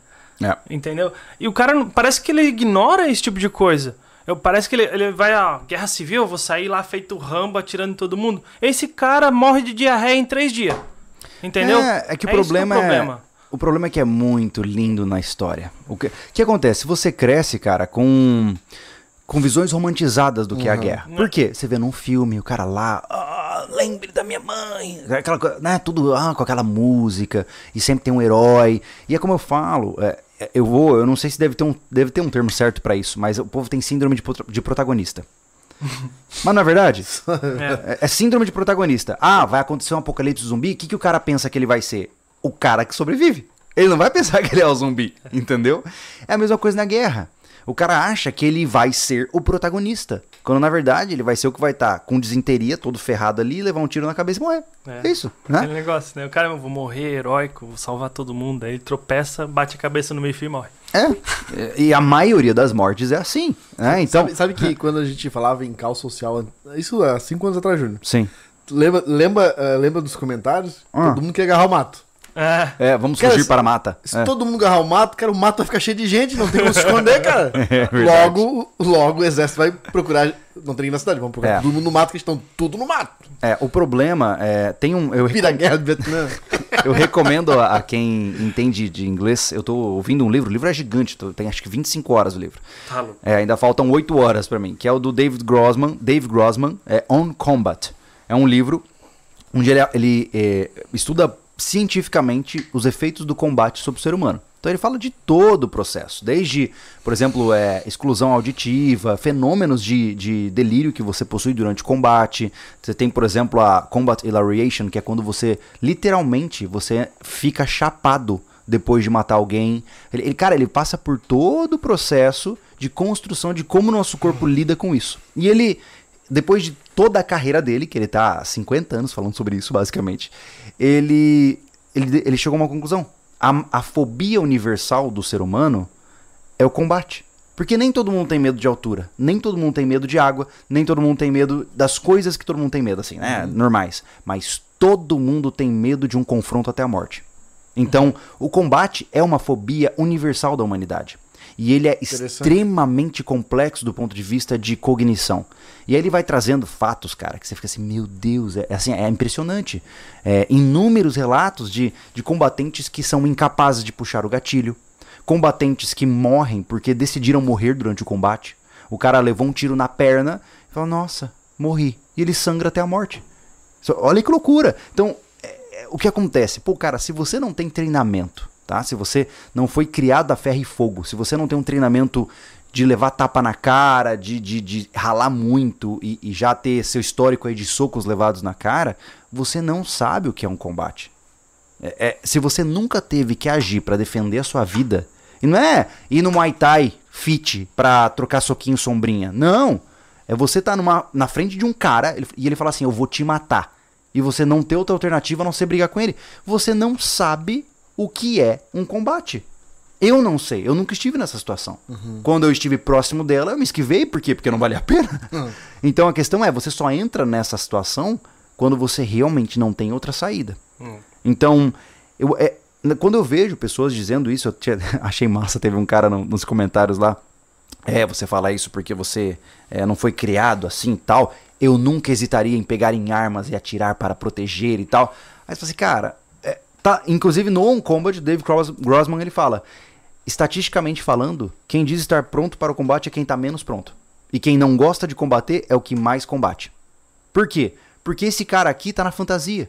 Então o que acontece? O cara tá lá se achando, "Não, eu vou chegar, eu vou arregaçar, esse é o momento, eu, treinei minha vida inteira pra isso. Acontece algo fora do roteiro e ele trava. E quando ele trava, ou ele morre ou ele traumatiza. Entendeu? Olha só. Então, é verdade, porque o combate, a guerra, ela tem dois tipos de, de machucados, os físicos e os mentais. Se um indivíduo que não é um guerreiro, fabricado para ser guerreiro, entra em combate, ou ele morre, ou ele sai fraturado emocionalmente pro resto da vida. Então, é, hoje você vê lá nos Estados Unidos aquela verdade inconveniente, né? De inúmeros indigentes ex-veteranos, é, inúmeros combatentes que voltaram zoados e não conseguem mais trabalhar. Esses caras são fruto de um combate, né? Então, eles podem ser a minoria? Podem, mas eles estão lá. E não acho que você não seria um deles. Então, é muita inocência, cara. É muita inocência você achar que você vai pegar uma arma e atirar em outra pessoa e que vai ficar tudo bem. Eu, eu não consigo entender. Sei lá. É, sem contar que o cara fica muito. Muito. Como é que fala? Intoxicado por filme, né, cara? Que acha que vai dar um tiro e vai matar. Isso que os combatentes uh, atuais, eles são muito bem treinados. Eu não vou dizer isso É. da Segunda Guerra, que botava um monte de moleque lá num, num barco, num avião, se jogava pra qualquer... pra um campo, onde eles- a maioria devia ter medo de puxar o gatilho, Sim. provavelmente, Sim. né, que não... Cara, foi, todo mundo era convocado muito rápido, não tinha tempo de, de entrar na mente do cara, por mais Não. que ele fosse patriota, como é, são os Tá. americanos. Mas hoje em dia, uma guerra civil, o cara não tem preparo nenhum, só tem esse ímpeto do herói, Sim. do protagonista. Cara, esse, esse já tá com a depressão marcada se não morrer. É, de acordo com o livro também, ele diz que indivíduos que matam acima dos 30 anos de idade têm maior chance de não serem traumatizados. Porque deu tempo de você elaborar o fato de que matar faz parte da vida. É, os bons combatentes, eles entendem que eles precisam aceitar que são capazes de matar antes de matarem. Porque eles não lidam com o trauma pós, e sim já se constroem antes, né? Então, cara, o assunto é tão complexo, cara, que assim, é, você tem, fala desde fisiologia de combate até, nossa, por exemplo, os treinamentos, né? E vamos puxar para o mais, pro mais próximo. Cara, é, o, o- nós vivemos hoje numa, numa chácara e só vamos ficar cada vez mais rancheiros, né? Ainda bem. E, cara, é, se você não tem coragem de pegar um animal e tirar a vida dele, como é que você acha que você vai ter coragem de fazer esse trabalho sujo em outro ser humano? Porque, diferente de um animal, quando eu pego uma galinha, eu piso nos pés dela, arranco a cabeça, ela se debate um pouco, se, se defeca um pouco e tá morta. E depois eu vou lá e rasgo ela inteira. Beleza. Agora um ser humano, meu amigo, se você errar a cabeça e acertar no tórax, ele vai gritar, ele vai clamar por, por piedade, ele vai sangrar inteiro e se arrastar tentando alcançar você. Vai ser feio. Vai ser feio. Então, se você não tem capacidade de sequer tirar a vida de um animal, sem ficar tendo é, pensamentos é, de impedido, você não tá pronto, cara. Uhum. você não tá pronto. E não vai estar. E aí que sabe o que acontece? É, você que se acha o protagonista, né? Vai encontrar do outro lado da, da bandeira um cara que já faz isso todo dia. E ele vai te matar assim, ó. É assim. Sabe qual é a maior desvantagem que nós, cidadãos de bem, temos em relação ao criminoso? O criminoso não tem nada a perder. Ele não pensa pra puxar o gatilho. A gente pensa. Uhum. Pensa na família, pensa na mãe, no pai, pensa no avô, no tio. É, eu ia te fazer essa pergunta, como é que funcionaria a cabeça de um criminoso num caso desse? A respeito do, do- do- do tirar uma vida humana. Criminosos, antes de mais nada, eles têm um funcionamento muito primitivo. Certo? Eles, eles funcionam no, no primitivismo de sobrevivência. Que é, eu quero comer, eu quero transar, eu quero ter poder, ou seja, eu quero ser o macho é, que domina aquela situação, e eu quero, basicamente, viver intensamente. Esse é um pensamento animalesco, certo? Um, meu cachorro não é diferente. Se ele pudesse, ele dominava todos os cachorros da vizinhança, transava com todo mundo o tempo todo e comia até explodir. É, tu vê, certo? por exemplo, o caso de, de criminosos que, por- que entram numa casa com gente dentro e estupram uma mulher, É, morde a, a orelha do cara, né? Ele é- ah, Ele faz fazem, isso- defecam no meio da sala. Eles fazem isso pra, porque é animalesco, entendeu? Pensa São num monte, de, necessidades. um monte de cachorro guaipeca entrando na tua casa e fazendo os estardalhaço. É basicamente é isso que eu ouvi Exatamente. Então o que acontece? É, essa- essas pessoas, eles têm um, um set de valor, um conjunto de valores diferente dos nossos. Porque nós, é, que viemos de uma cri- criação independente das nossas crenças, nós viemos de uma criação cristã, certo? Então, nós criamos na nossa cabeça, culturalmente falando, que nós criamos algo a longo prazo, nós deixamos um legado, o nosso nome importa, o que a gente vai deixar para trás importa, o que a gente constrói todos os dias é importante. Então, quando você pensa no longo prazo, você não tem como competir contra o animal. Você entendeu? Porque, como eu tô dizendo, o assaltante apareceu na janela ali. Ele só vai pensar, massa, matei. Enquanto isso, você tá aqui pensando, caraca, mano, e se eu morrer, minha filha vai ficar pra trás e, putz, se eu matar esse cara, eu vou ter que responder na lei, pau, morri. Entendeu? Então, o grande problema que nós temos hoje é que nós pensamos demais porque temos muito a É, o perder. ímpeto de né? matar não pode ter muito processamento. Exato. É, só que o problema hoje é que não é conveniente, né? É, você acaba com a sua vida se você. Se eu tiver o azar de um cara entrar aqui e me ameaçar e eu tiver, e tiver que matá-lo, se eu tiver esse azar, acabou minha vida, cara. É. Você já pensou o que, que aconteceria se eu tivesse que matar um criminoso na minha casa? Primeiro que a mídia ia arregaçar, né? E, ah, olá, youtuber que fala de arma, mata com requintes de crueldade, com palito de dente, sei lá, ia inventar qualquer coisa, né? E é claro que eu ia, provavelmente, ou eu ia ser preso, porque legítima defesa, duvido. Na hora que os caras acham a carniça pra morder, aí não tem gente. Então, assim, é a última coisa que eu quero na minha vida, cara. Entendeu? É como eu falei, eu tenho a minha arma ali pra me defender, sim, mas eu nunca quero utilizá-la. Eu quero usar ela só pra tirar em alvinho de metal, cara. Entendeu? Só brincar, né? É, é, o pior, é aquela história, nós treinamos pro pior dia de nossas vidas. Não ficamos desejando, não é, não é o Natal que tá chegando. é muito bizarro, Aí cara. todo mundo dispara o coração quando tá na iminência disso aí, né, cara? É, então, verdade. Por mais preparado que tu esteja, porra. É complicado. Um, é. um atirador, ele, ele concentra aqui a, a, a pulsação, por quê? Sim, Tá quanto te- quantos metros de distância? é. Tem, tem isso, cara, não é, não é simples assim pra se conter. É. Ah, quer dar uma olhada no Superchat? Depois a gente queria, a gente puxa para outra área. Eu queria falar também, também ah, sobre os aspectos, não do confronto armado e psicológicos acerca da guerra civil, mas do que acontece com a infraestrutura de um país nesse processo. né? Que isso é importante também. Então, Vai lá. ali, o... Tem sempre essa aqui, né? Fala, a gente já, o nosso podcast já foi definido como adulto, cara, não É, interessa. Tá bom. O amante do Anderson. Anderson, Anderson tem porte de Ah, arma o- de grosso calibre. Cara, esse cara tá sempre. Esse cara, essa cara. Ah, o nome do. Amante do Anderson. É amante do Anderson. É, é, ele criou um perfil com esse nome e ele só, todo podcast manda mensagem desse tipo. Só pra te avisar. O Fábio Brandão perguntou sobre a nossa loja de envio para a Europa. Então, é complicado. A gente já teve material voltando de lá, né, de Portugal. O cliente perdeu essa oportunidade, perdeu o frete, essas coisas assim. Eu consegui só devo- devolver o valor do produto, mas ele paga um frete alto e retornou. A gente conseguiu mandar algumas coisas, entendeu? Então, então com o momento que tá agora, é, vo- você tem que comprar com a, com, a, com a mentalidade que há possibilidade de você não receber o produto. É, Europa é complicado, né? É, Inglaterra, sem chance. É mesmo? Sem chance. É faca, né? Lá. É, faca não entra. O Portugal fica na questão da burocracia burra, igual aqui no Uhum. Brasil. Ah, vem um rapaz de do Canadá perguntando, que eu já nem sei, porque Canadá também deve ser bem Você restritivo. vai estourar esse fio, cara? É.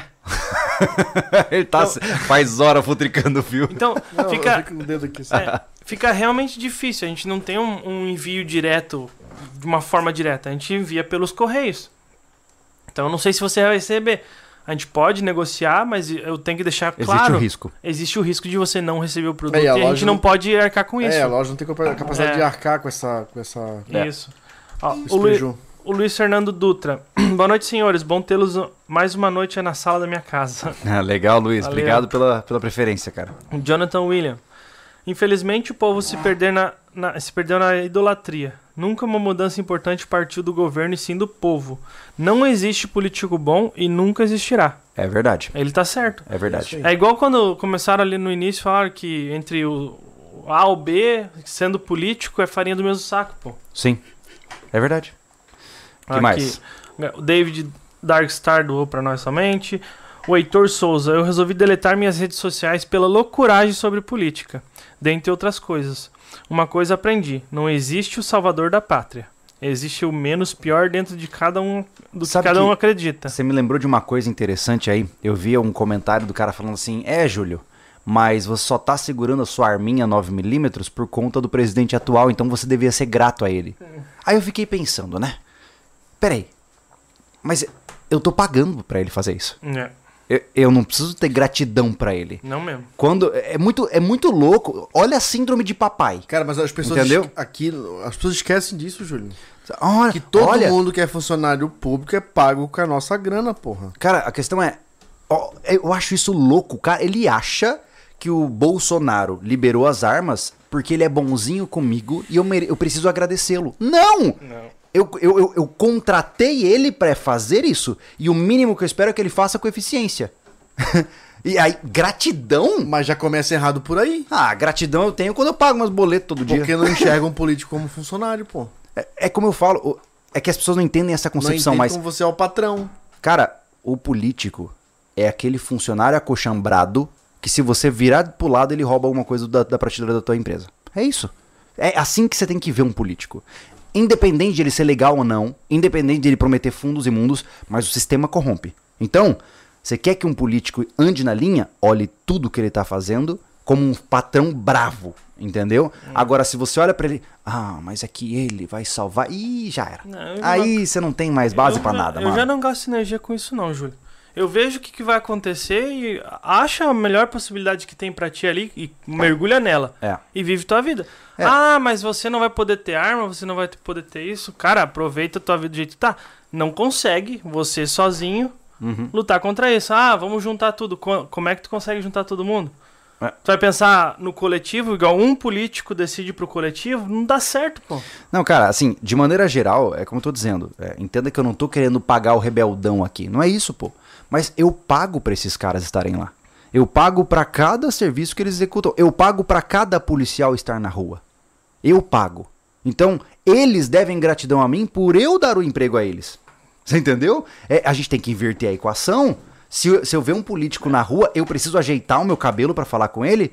Nunca! Ele que se aprume e venha falar comigo. É essa inversão de valores que precisa ser implementada, porque hoje, ah não, ó, nossa, o vereador vai vir aí na minha casa, aí eu vou fazer um, um cafezinho pra ele. É, quando tu. Não, eu espero que ele que traga a marmita, Quando, entendeu? Quando tu se trata de com um político, vereador, governador, qualquer um, é dessa forma mesmo bruta, porque ele realmente tá estuprando a gente, entendeu? Todo dia, cara. Direto.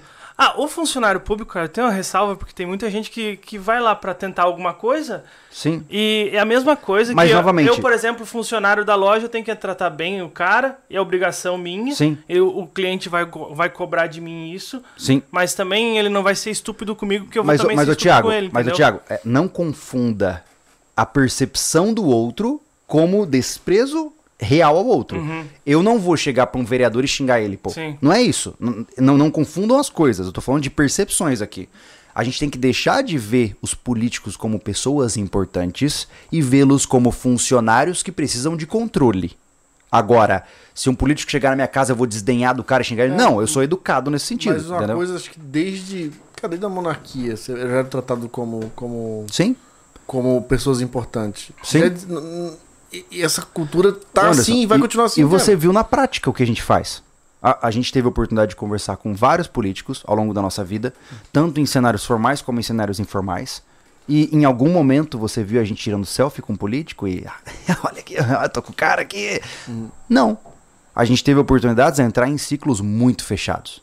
Nós estivemos junto lá com os Bolsonaro, nós estivemos juntos com muita gente importante, não importante fake, mas importante a nível social.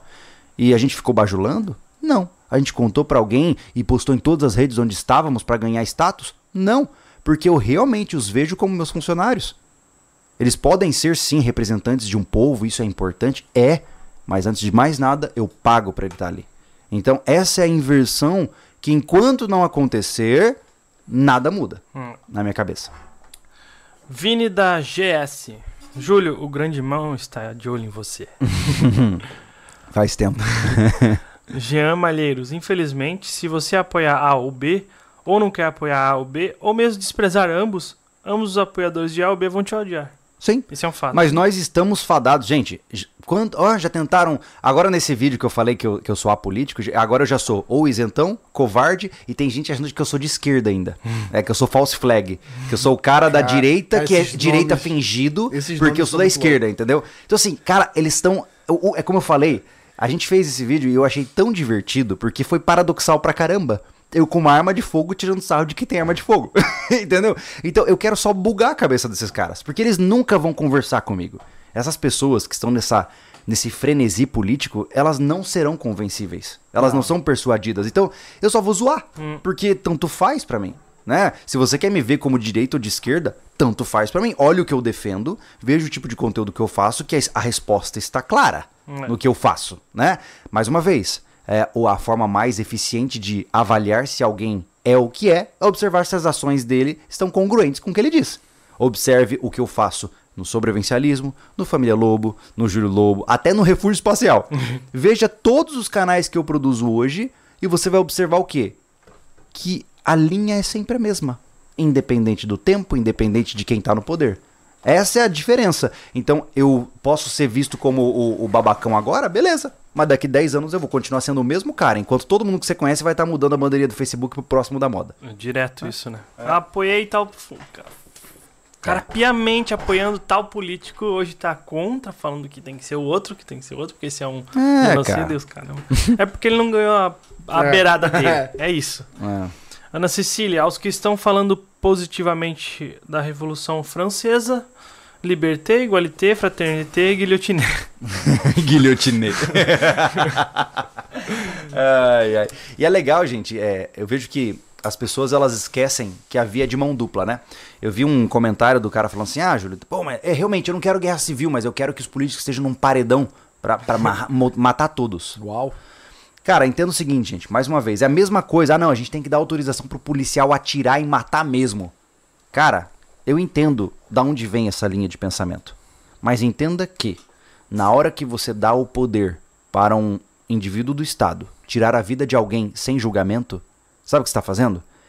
Dá poder para ele de tirar a sua vida sem julgamento. Sim. É, é um, é muito perigoso, Ele- cara. Eles não. Tem, quem que fala dessa maneira não, não entende que pode estar do lado de casa ou na sua casa. Mano, ó, vamos. Eu vou trazer pra perto de você, tá? Ah, não, Júlio, eu acho que o policial tem que matar mesmo. Beleza. Aí um dia você tem um vizinho policial. E o cara não é dos mais honestos. Porque sempre haverão pessoas boas e pessoas ruins em suas corporações. E ele começa a não gostar de você. E ele começa a gerar treta contigo. E você, cara, você fez de tudo, mas o cara te odeia.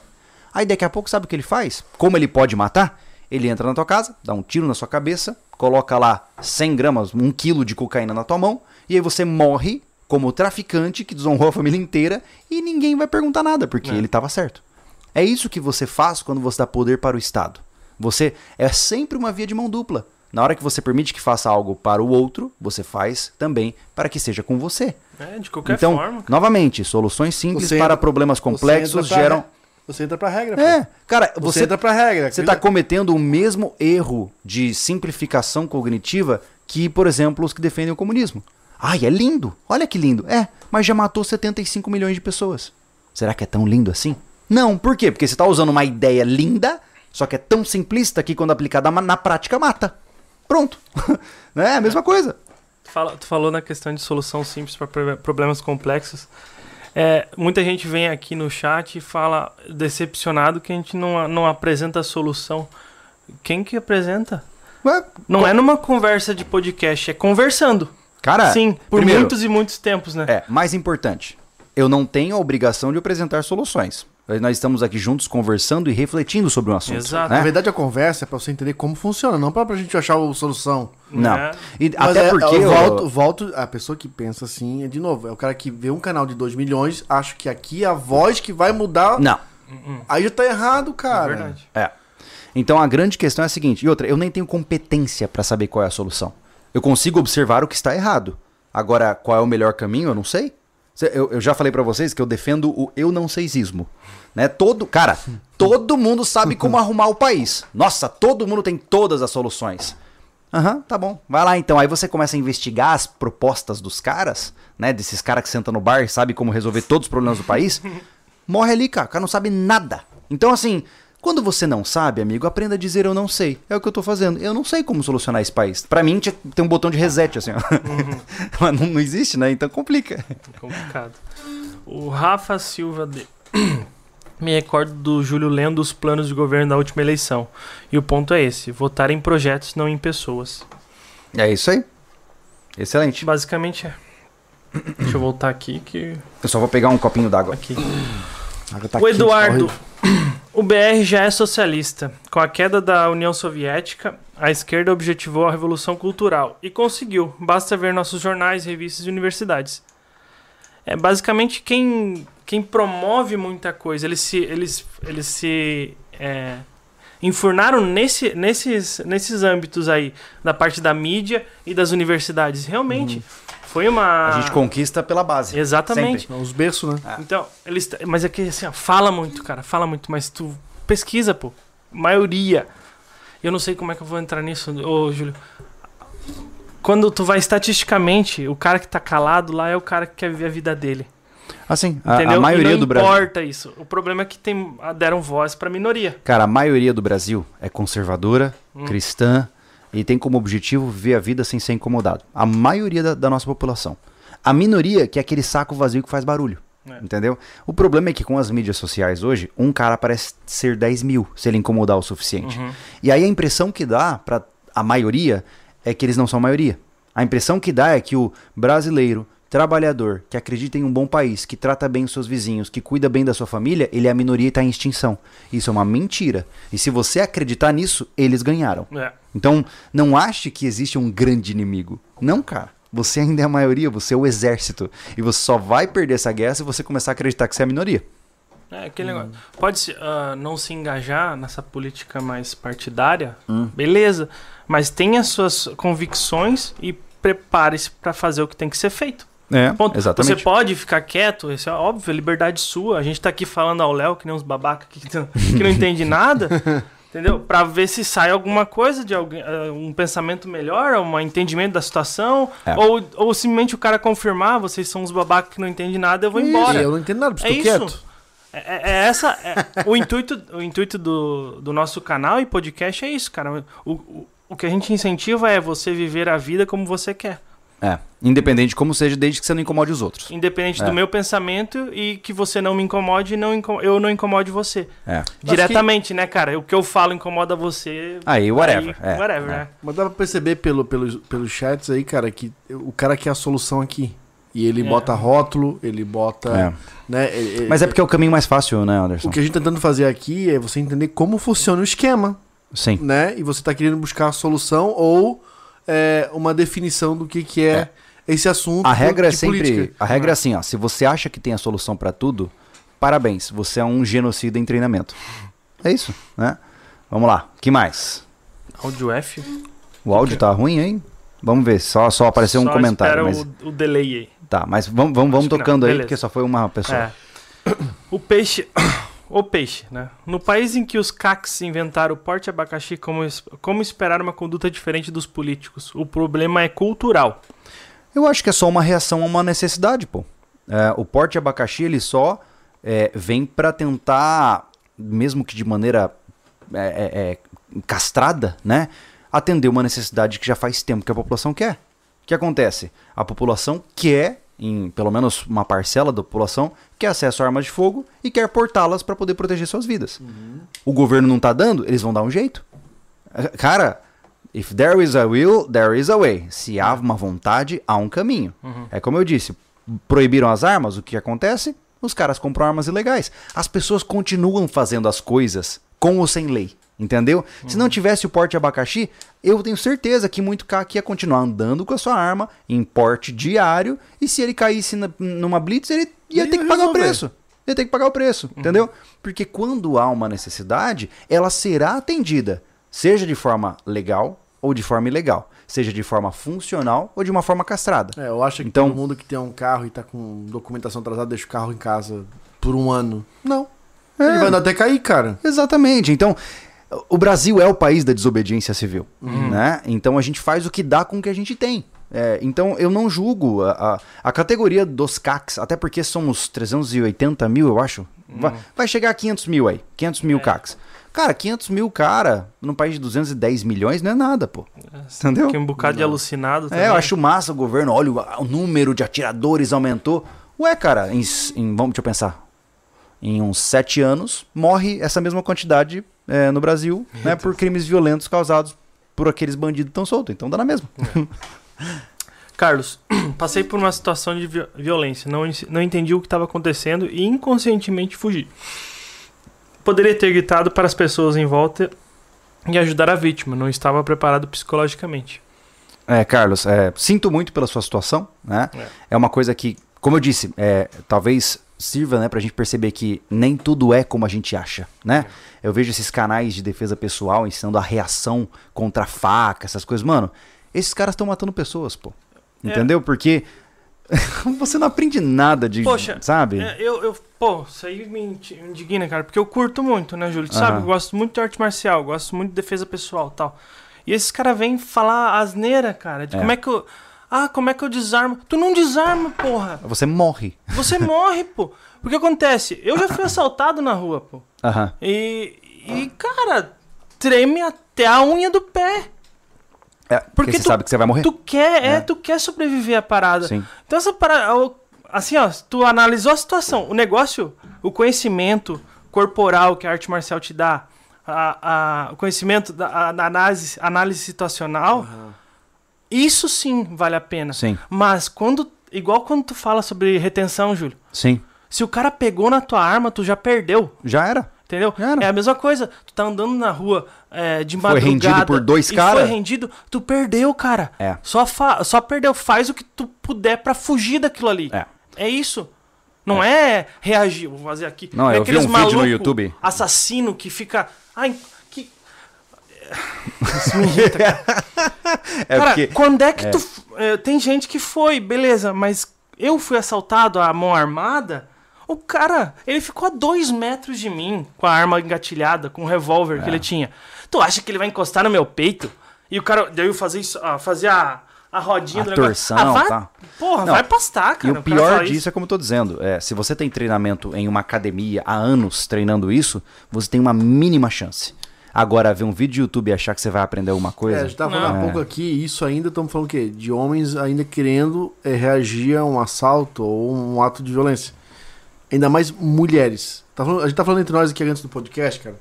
Cara, eu acho um perigo esses caras que ficam incentivando a mulher a se defender em vídeo de YouTube, porque. Cara, eu tô falando. Podem falar o que quiser. Eu sei, é, é- é relacionado a, a- a- Como é que é, Júlio? A, a igualdade, né? Como é que Hum. chama? Entre mulher e homem tem. Sim, enfim. Eu esqueci a palavra agora. Mas, cara, estamos falando sim, naturalmente, de um sexo mais frágil. Uhum, Ela pode saber lutar pra cacete. Uhum. Assim como num campeonato de luta você equaliza a, a força através do peso, Uhum. né? Não é nem o conhecimento, você tem que ter um peso nas categorias. Sim. Cara, uma, uma mina de 60 quilos não vai dominar um homem de 90 nem a pau. Numa situação de combate Entendesse? real é difícil. É. Entendeu? Esse, ele, esse cara, ele é grande. É porque. Como ele é que tem é o. força, Como é que é a frase do Mike Tyson lá? É, Todo mundo tem um plano até o primeiro soco na cara, ele né? tem resistência. Imagina um cara que nem o Thiago, que tá pesando o quê? 85 hoje? Cento Não. e, 130 e. 92. Tá com 92? Uhum. Pega uma guria de 70 quilos aí, cara. Cara, Ma- vai destruir. Vai destruir, pô. Cara, vai destruir. ela vai, ela vai sofrer. É, é, o que me incomodava muito na questão do Muay Thai, né? Eu falei que agora, antes do podcast, Uhum. o pessoal falou, defendia muito o Muay- Thai como defesa pessoal pra mulheres. Caramba, meu! O da- Principal, defesa pessoal, gente. Uma das primeiras coisas, quando tu vai, pe- pega uma arte marcial e fala, ó, vamos ensinar a defesa pessoal, é queda, rolamento e foge. É. Entendeu? Eu tava vendo, Essa é a primeira aula de, de defesa pessoal. É porque a regra é a seguinte, cara. Eu lembro quando a gente tava treinando, o Thiago falou assim, cara, bate. Eu não conseguia derrubar o cara. Ele só se defendendo e eu, cara, só no ódio, eu não derrubava ele. E imagina então uma, uma, uma mulher mais leve do que eu. Não derruba esse cara. E assim como ele, existem muitos criminosos andando por aí. Porque assim, ó, Né? uma coisa é esse negócio da, da, da, da visão situacional, né? Que tu Uhum. falou. Cara, pra chegar nesse ponto, o cara tá treinando muito tempo. É. Não é, não é um ano de treinamento que a Não. tá afiada. Não. Aí eu tava vendo um vídeo no, no Instagram do cara que chega pra da mina. Nesses caras que ensinam. Uhum. Suspende ela os braços. Uhum. E ela, como assim? É, cara, é muito filme, é muito dublagem. Dá uma. Entrelaça o pé por trás do joelho do cara, Uhum. tá ligado? Dá uma cabeçada, aí o cara solta ela, ela dá um coice pra trás no saco do cara. Meu irmão, isso é filme, cara. É filme. Porque se o cara se comprometeu, ele não vai Por soltar. quê? E o cara tinha uma defesa também muito grande. Cara, um cara que nem eu e o Thiago pegou uma garota com 20 quilos a menos que a gente, cara, a gente aperta ela muito forte. Ah, não. não. Dói. É. Pra ela resistir à dor e começar a trabalhar a situação de defesa, Sim. ela tem que dominar muito. E outra, e se você, muito se você aquele tá plano com de defesa. o ímpeto de, não é uma cabeçada que vai fazer você soltar. Não. Entendeu? Não, até porque É. o cara, já, se eu tiver alguma uma manha de, de, de, de, de- se ele já faz isso, ele sabe É. se virar. É. Ele não vai levar uma cabeçada de bobeira. Não, e- tá ligado? E, e o ímpeto, Anderson, já falei pra vocês, cara, já, já fiquei eh, cego de raiva de quatro segurar e eu levar os quatro. É, Imagina um cara mais forte que eu, pô. é complicado. Ele faz um estrago e com, com a mentalidade de que eu quero prejudicar, não quero me defender. Eu não sei como a gente entrou nesse tema, mas vamos pro superchat. a gente degringolou pra um É. lado. Não, mas é, é basicamente é isso, né, Júlio? Tu vai, vai se Tem conhecer razão. antes, né? Tem razão. É, pra você não se pegar é, no susto. Exato. Kleber Cruz. Senhores, sempre boa noite. Novidades sobre os óculos na loja SV. Um abraço a todos, em especial Mr. Anderson. Leia com Ah, Mr. Anderson. Mr. Anderson. Mr. Anderson. É, Acabou ficando Machado, mas eu juro que botou esse apelido de Mr. Anderson. hein, ah, vamos falar sobre o- os óculos pessoal que não. Vamos, cara. não. Ô, pessoal, é o seguinte, sobre, sobre os óculos, infe- infelizmente não temos prazo para pôr uma nova coleção. Não é nem os mesmos, uma coleção, tá? O fornecedor que estava, que estava fornecendo pra gente simplesmente perdeu-se os modelos da importação dele não e o consegue. negócio não tem como repor. Tá? Infelizmente são os óculos muito bons, tá? Sim. Foram muito elogiados, tá? O- é, é, anatômicos, a lente muito boa é, para usar no sol, óbvio, não na chuva e na, no- É, na noite. só mas que, só que qualquer, qualquer óculos que, vai, que vir depois não vai ser o modelo exato. É. o que que acontece? desenho, né? É, a gente pode até correr atrás de uma outra coleção com óculos muito parecidos, mas aí, poxa, tem que fazer um novo trabalho de fotografia, de lançamento. A gente vai, como eu falei no começo do podcast, a gente vai analisar todos os produtos que estão na loja esse ano e não vamos desistir de procurar um óculos é, que não vai ser o mesmo, Uhum. mas de colocar um óculos que foi muito bem aceito. Então são produtos que venderam rápido. Sim, Foram vendendo rápido, não Sim, encalharam verdade. na loja, né? Então, por enquanto, não tem data, tá? a gente vai correr atrás, mas é- tá difícil. Tá difícil. É. Ó, o Freedom Eletrônicos. Quer aprender como a política funciona? Veja o canal Ancapso do Peter. É, o Peter já esteve aqui no nosso podcast, né? A gente fez um podcast junto com ele, ele aqui na mesa conosco, falando sobre desobediência civil. Gosto muito do tema. Eu não não eu, eu não gosto de rótulos, então é como eu falo, eu me identifico com muitos aspectos do libertarianismo, só que é aquela coisa, na hora que você fala assim, não, agora eu sou libertário, cuidado, você vai ter que viver exatamente o que o libertarismo É. diz, entendeu? Então eu não quero esse tipo de responsabilidade. Eu acho massa, grande parte do que a gente faz aqui está correlacionado diretamente com o libertarianismo, mas eu, eu sou sobrevivencialista, eu não sou libertário. Pronto. Exato. Tem uma diferença que o pessoal não consegue Não, não pegar, consegue. né, cara? é. O cara é porque ele precisa de um rótulo lá. É. Logo. ah. Inclusive o Peter tem também o Visão Libertária, né? Ah, Além é disso, verdade. né? É Legal. uma boa fonte de notícias, É. viu? Eu gosto muito do De jeito que ele notícia fala. eu também curto. É. Gabriel Fernandes. O Brasil precisa entender duas coisas. Um, políticos são funcionários do povo. É. Uhum. Dois, esquecem que a miséria também está ligada à corrupção. Sim, com Uhum. certeza. Com certeza. Nós temos um país muito rico. Se Hum. de fato nós deixássemos as pessoas trabalharem sem intervenção dessas loucuras burocráticas que nós temos, é, as pessoas iam ser mais ricas, cara. Com certeza. Muito mais, muito mais. Eu vejo que, pô, qualquer um aí, ó, só, só defende essa loucura que nós temos hoje quem nunca abriu uma empresa, cara. Hum. Eu, até hoje eu me pergunto por que, que a gente abriu uma empresa, cara. Porque é uma coisa de louco. É, é s- é, todo, cara, todo empresário desse país é deficiente, cara. É, tem algum problema na cabeça. Porque qualquer pessoa sã fala, não, tô fora, vou fazer concurso público. Porque ter uma empresa nesse país é uma dor de cabeça do inferno, cara. É. Então, isso não é sem querer. Entendeu? Não é tipo assim, ai, ah, só aconteceu e agora é assim. Não, isso é construído, pô. O empreendedorismo ele tem que ser mantido entre coleiras muito grandes para ser. é, você não, tá- não adianta ter uma vaca leiteira correndo no meio do campo. Você tem que ter uma vaca leiteira presa numa baia com boas sucções para você tirar o leite dele, né? É mais ou menos a E mesma acordar coisa. todo dia 5 horas da manhã pra tirar. Exatamente. Três vezes por dia. O Felipe Kowalski. O, o Chile degringolou. Terá uma nova constituição, pois apenas 27% da população votou. Os fanáticos votaram enquanto outros amoeceram. amoleceram. É preciso focar menos no menos pior sem idolatria. É, Felipe, é, eu acho que cada um tem que fazer o que sente que deve fazer. É isso, É. né? Eu, particularmente, a minha escolha pessoal, e ninguém vai mudar isso, é que eu não faço parte desse sistema. Eu vou pagar as consequências da maioria? Sim. Mas a minha escolha pessoal é essa no momento. Talvez mais pra frente eu mude, talvez eu me arrependa, mas no momento eu não quero fazer parte disso. Hum. Ponto, né? O Gilmar Palega. Isso que o Júlio falou sobre o político é tão básico, mas infelizmente a maioria tem seu de estimação. Países pobres são os que mais amam políticos. É porque ah, quem vive no perrengue, quando chega um cara com autoridade, com representatividade, fala assim: eu vou melhorar a sua vida. O cara acredita, pô. É. Porque o cara tá na merda. Entendeu? Pô, você vive lá com um salário de porcaria, morando de aluguel, sobrevivendo, aí chega um cara terno, impecável, com segurança, todo mundo em volta querendo tirar foto, ele olha pra você e fala assim: você vai ter uma casa se eu entrar no poder. Mas o cara acredita, pô.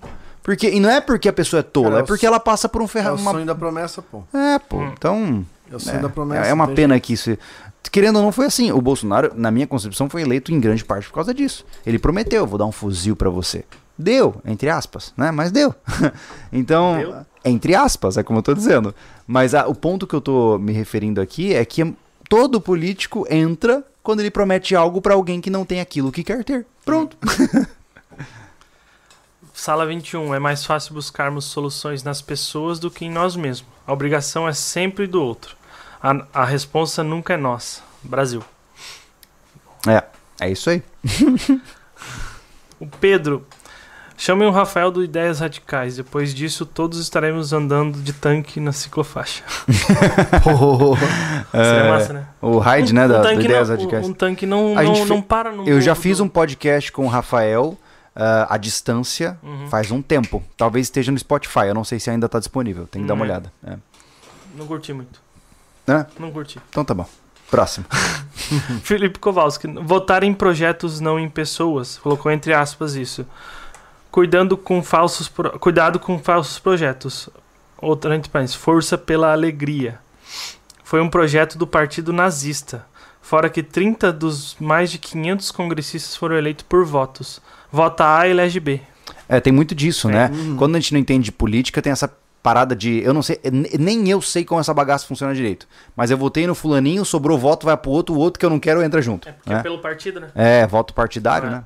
É, é complicado. E Meu é Deus. feito pra te não lembrar quem, Pô, quem tu tem que inclusive, cobrar. vocês viram recentemente a treta que tá rolando aí da, da mulher que tá colocando. Ela está, entre aspas, legalizando o furto no Brasil? Você viu isso aí? Ah, eu vi isso aí. Ah. Que loucura. Nos Estados Unidos está havendo um problema sério, né? Basicamente, é, especificamente acho que na Califórnia, né? Acho que é Califórnia, Flórida, não sei, enfim. Eu vou, vou falar mais ou menos aqui, você pega a ideia. Ah, lá eles disseram que é, furtos de até 500 dólares são é, crimes de... Como que... Como, como- quando não é um crime, na verdade, é, tipo, é uma infração... É, é só tipo assim, você recebe uma advertência, Uhum. tá ligado? E aí o que acontece? Começou a surgir agora uma quantidade enorme de pessoas que entram nas lojas, pega o que quer, é só não passar de 500 dólares e sai andando. Ah, tem um negócio de roubo insignificante. Isso, é, é uma parada coisa assim. Então o que acontece? Até 500 dólares não é roubo. É tipo um crime de menor potencial, assim, tipo, ah, leva uma bronquinha. Então o cara vai lá, pega o que quer e sai. Ele vai Uhum. em várias lojas de luxo, e vai pegando as coisas que ele quer e vai saindo e ninguém pode impedir ele, Aí, porque não é um roubo. Ele entra em 10 lojas, ele roubou. É muito louco. Aí, cara, é, agora tem uma, uma, uma garota aí, como é que é o nome dela? É Ta, Talita, Talita Petrone. É, tá aí. Ah, É, Ah, ela, é? ela agora criou um projeto de lei que quer trazer isso pro Brasil com a roupagem brasileira, para que no Brasil a gente não prenda ninguém que roubou uma coxinha porque passou fome. desde que Só não que- ela, né? É, pois é, só que a questão é aquela história. Ah, não vamos prender o que roubou porque passava fome. Tá, cara. E aí você e o resto, né? Eu entendo que é complicado isso, né? Mas você tá pensando só por uma ótica, Céu, então cara. Fiquem tranquilos, só vai piorar. Ah, é, o Felipe Kowalski, 950 dólares. Deixou de ser crime e passou a ser contravenção. Contravenção é o termo. É, ele não é um crime, ele é só tipo, você zoou a parada, mas você É. ainda pode andar por aí, entendeu? 950 dólares, cara. Imagina se essa louca aí consegue atualizar aqui pra botar, sei lá, 300 reais. Você imagina que ela bota 300 pila, é só Cara, contravenção. um real, Júlio. Não, eu só tô, é, cara. eu só tô jogando do modo mais hard. Cara, isso vai causar um fenômeno no Brasil, porque o que acontece? O cara vai entrar na sua loja, ele vai pegar o que ele quiser até esse valor, e ele vai sair. E se ele for pego e o valor for inferior à métrica que ela colocar no projeto de lei, ele não vai preso. E no dia seguinte ele repete o processo. Entendeu? Então, basicamente, você deixa de ter uma empresa e tem uma ONG de caridade pra dar pra todo mundo tudo que você vende. É muito Cara, louco, né? É difícil entender que isso é política, né, cara?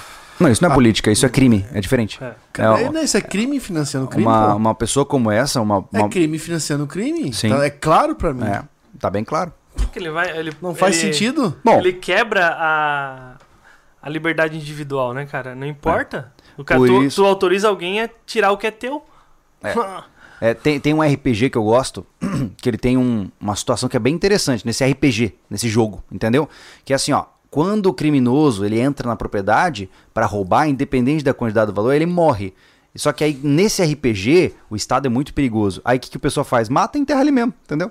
É, mas esse, esse RPG é muito difícil. É muito complicado. Próximo. Daniel Bezerra. Eu fui assaltado várias vezes trabalhando em posto. Nas duas primeiras fiquei com medo, depois meio que acostumei. Os caras tremiam e eu tava zen. Pô, é foda ter se acostumar, né, cara? É. Mas, mas isso acontece, como é o nome dele? Desculpa. O Daniel. Daniel, é, é a mesma coisa com combate, né? É, mais uma vez, referenciando esse livro que hoje, nossa, tá com a minha cabeça bem fresca. É, o policial que passa por um primeiro confronto, ele passa por uma série de quebras, assim. Ele passa por vários processos que ele precisa superar depois de um primeiro confronto. Ah, depois do quinto, cara, ele já tá. Ele já sabe o que vai acontecer. Ele sabe como o corpo vai se. Com, com- ele, ele continua com medo, né? Ainda mais numa situação de a- combate ativo, mas ele já sabe o que esperar. Então é por isso que eu falo, quem nunca passou por uma situação né, de violência não está pronto para uma situação de violência. Porque ele não sabe o que vai acontecer no próprio corpo. Ele não sabe o quão forte o coração bate, a tontura que ele vai sentir. Tem muita coisa assim, né? Então, complicado. O Heitor Souza falou uma parada interessante, ó. Interessante ler pessoas que fazem e acontecem sem levar em conta a linha tênue que existe no mundo real. Reagiu com sucesso, prepare 25 mil reais pra dar pro advogado só pra responder em liberdade. É, mas é bem isso. É, Ah. É, basicamente você está fazendo uma, um péssimo negócio. O Sala 21, não falei de vocês, viu, galera? Falei do brasileiro em geral. Ah, é, tá. Ah, é que ele falou. Sobre o quê?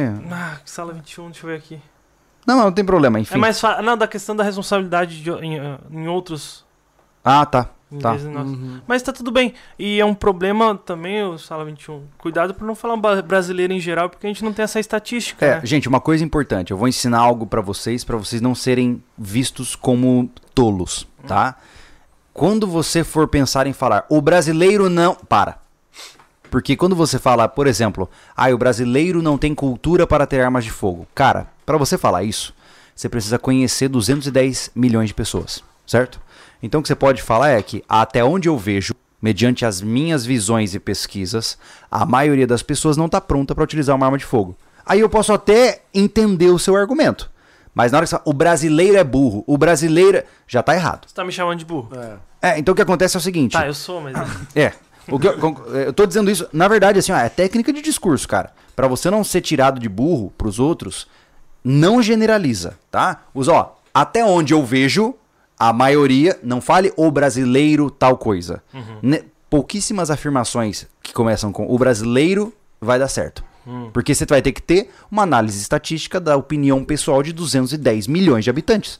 Você não tem essa informação. Você está dando um salto, na verdade você está sendo um mau caráter. Porque você está inventando uma estatística que você não tem controle sobre ela, né? Se tu falar a maioria, tu tem que conhecer pelo menos 50% mais um. Exatamente, exatamente. É. né, E eu digo isso, é, mas eu não tô dizendo em tom de bronca, não, Não. tá? Eu tô dando uma dica. Porque aí você evita ser tirado de burro. É. Por que que acontece? Se você falar isso pra mim, numa discussão, eu vou falar assim, cara, peraí, mas. Você conhece 210 milhões de pessoas? Você tem o telefone delas aí no seu WhatsApp e perguntou pra cada uma delas? Aí eu vou quebrar teu argumento pelo meio. Então, cuidado com como você fala, porque senão você vai perder debates por falta de experiência de narrativa, tá? O Heitor Souza. No Brasil já existe valor, é, furto de valor insignificante. Basta não pa- passar do valor de um salário mínimo. Por isso o RO ou BO de roubo de celular passou a ser online. É mesmo. Eu não sabia disso. Eita. Olha só. Então já tava ruim faz um tempo. Ah, quer aumentar o valor então. É, é. Se um salário mínimo não é o suficiente, né? Vai então. passar pra três. É. Ó, Rodrigo Cassiano, temos que votar em quem defende, defende Estado menos inchado e menos poder do Estado. Não reeleger candidatos para o mesmo cargo mais de uma vez. É, Rodrigo, o problema é, é que as pessoas não compreendem muito essa concepção de dos tentáculos do Estado, né? Uma vez, cara, é aquela coisa. Uma vez que você deu controle para aquela, vou usar um exemplo bobo, tá? É, imaginemos que você começou a namorar. Olha, o exemplo bobo que eu vou fazer. E aí você, pra agradar a tua namorada, quando vocês vão dormir, você faz uma massagem no pé nela. Aí ela gostou pra caramba, né? No dia seguinte, você fala, ah, ela gostou, eu vou fazer de novo. Aí você passa uma semana fazendo a massagem no pé. Aí daqui um mês, você tá cansado e você não quer fazer massagem, porque, pô, você já fez um monte, né? Aí ela vai lá pra você, ué, e cadê minha massagem? Ou seja, aquilo que era uma coisa é, casual, um favor, entre aspas, se torna uma obrigação. A mesma coisa acontece com o Estado. Quando você pede para o Estado assumir alguma coisa para você, aquilo deixa de ser um favor e se torna uma obrigação. E ele sempre estará ali. Quando você per- permite que o Estado entre naquele aspecto e proclame isso aqui agora é meu, ele não sai mais. E o problema hoje é que o Brasil tem um estado do tamanho do planeta, né? Nós temos uma engrenagem estatal assustadoramente gigante. E isso é, eu não sei como retroceder. Porque todo mundo quer um estado menos inchado, até o pai, ou a mãe, ou o irmão começar a ameaçar perder o cargo público, né? Porque desinchar o Estado é diminuir, diminuir o funcionarismo público para começar, Sim. né? E aí, naturalmente, só aí você tá lutando contra todos os funcionários públicos. Porque hoje quem tem um emprego Não, no Estado não quer perdê-lo, né? Por razões óbvias. Isso não vai acontecer. Então é isso que eu falo. Não, vai, acontecer, não cara. vai. Eu, eu, eu não sei como isso vai acontecer, eu não sei por que, quais são os melhores caminhos para fazer isso, mas eu sou bem descrente, para ser bem honesto. É. O Kleber Cruz. Sobre a questão, essa questão de assaltos, sou um pouco preocupado comigo mesmo. Eu sempre fico com medo. Pá. Aqui, eu sempre fico com medo, mas co- confronto eu ver- ou verbalmente eu aguardo pra perseguir o bandido. Eu sei que preciso rever isso.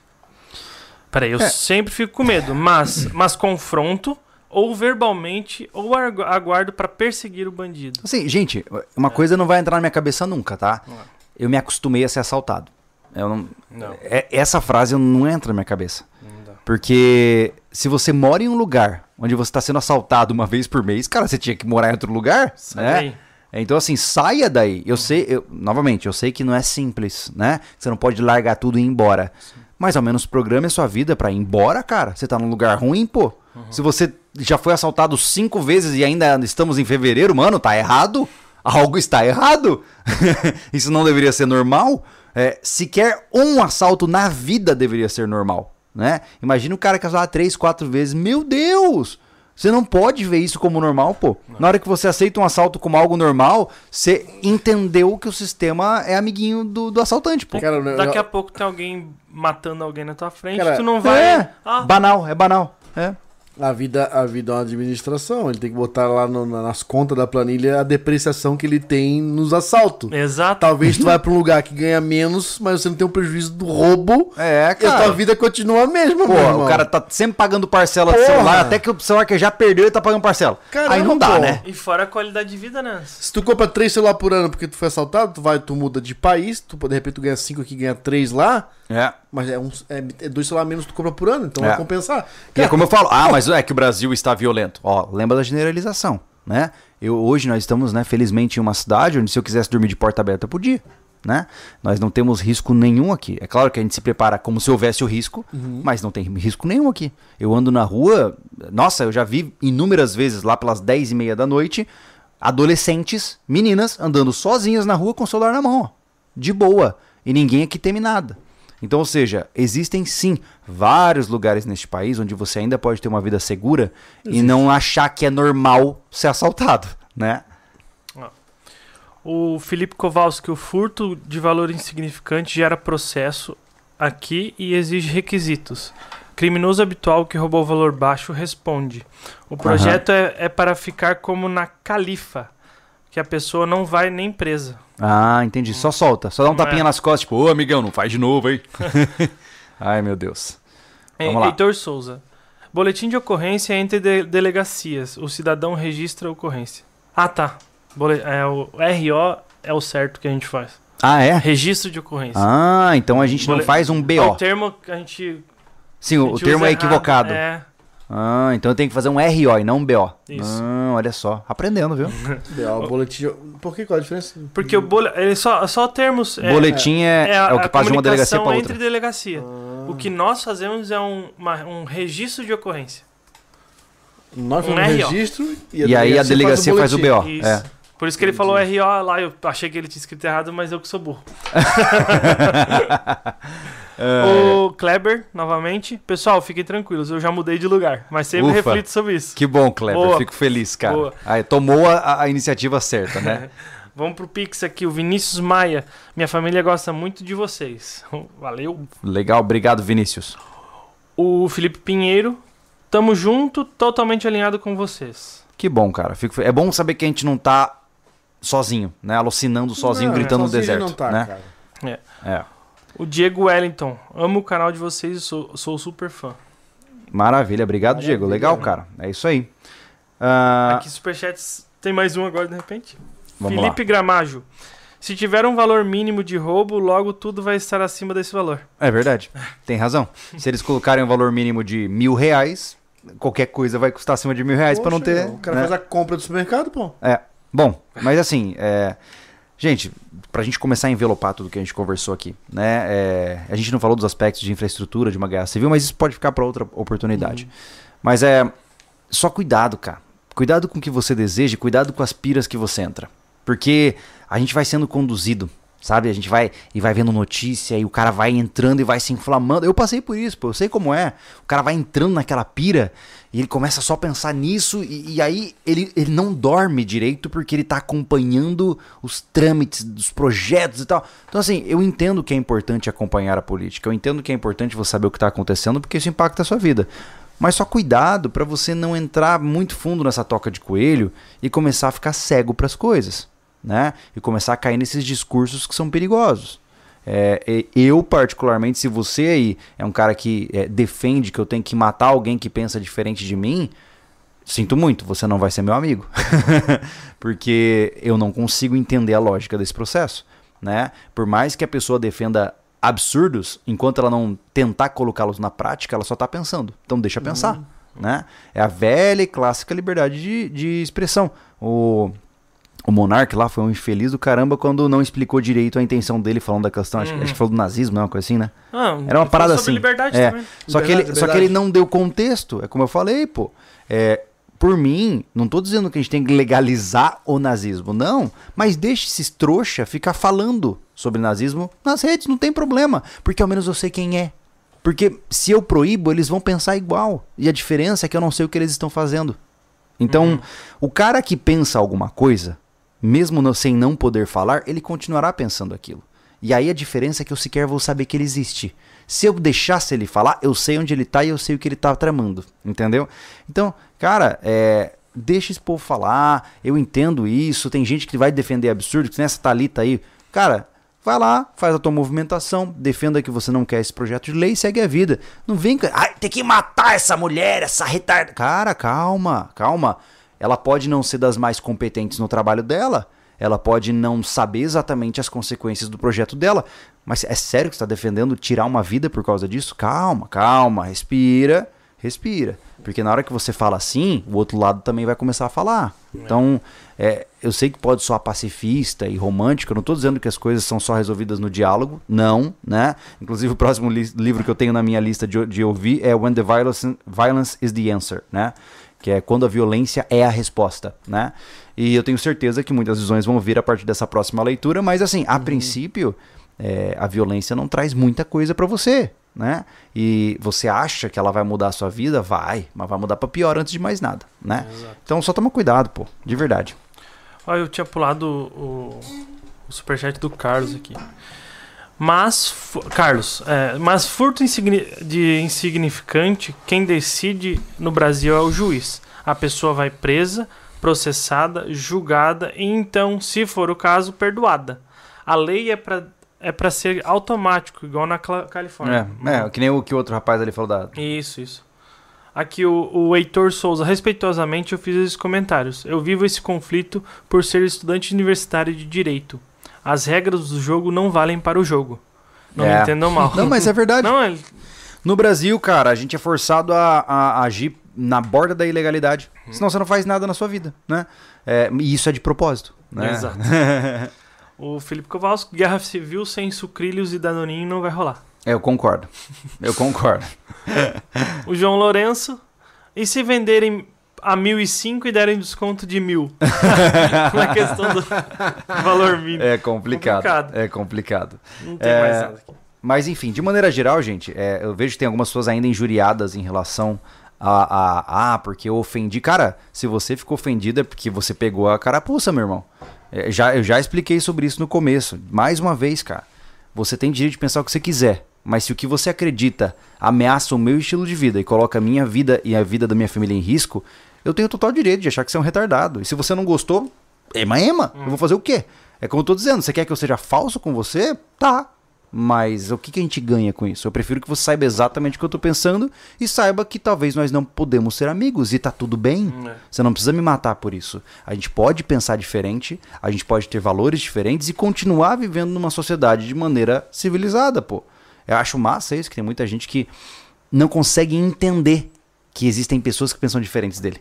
Se o cara pensa diferente, é, esse cara aí tem que morrer. Caraca, mano, que loucura. Já pensou? Vai matar metade do mundo? Mas virou, cara, a Maria virou, virou força de expressão, cara. É, mas É. a gente não pode banalizar isso, cara. A gente não Virou. pode. Eu não, eu não consigo. Eu não, não, não, pode, mas É. virou, eu virou. nunca ah, vou aceitar isso. Ah, tem que matar, mas não matou a galinha. Mas é por isso que um cara desse nunca vai ser meu amigo, de verdade. Eu- eu- todo mundo que pensa que todos têm que morrer, cara, cara tava morrendo muito mais gente. Ou, Ô, louco, bicho. na verdade, acabou o mundo, né? Sim.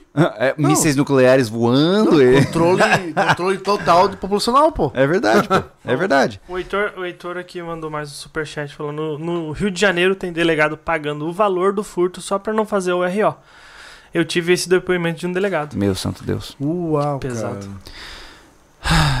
Bom, mais uma vez, Cara. Cara, o concreto é muito mais grosso. A política A gente, tá começa. falando, a gente tá falando uma coisa aqui que a gente nem imagina, cara. Não, é. Ah, o calibre do O bagulho. buraco é mais baixo. Mas a questão é: lembre-se, a política começa da forma como você cria seus filhos. Não adianta você lutar por um país melhor levantando a bandeira do seu político que você gosta, enquanto seu filho tá o dia inteiro assistindo Felipe Neto no celular e você não dá um olhar de atenção pro seu filho, ele nem sabe o que é certo e o que é errado, ele não tem obrigação em casa, você não tá criando um cidadão, você tá criando um futuro parasita.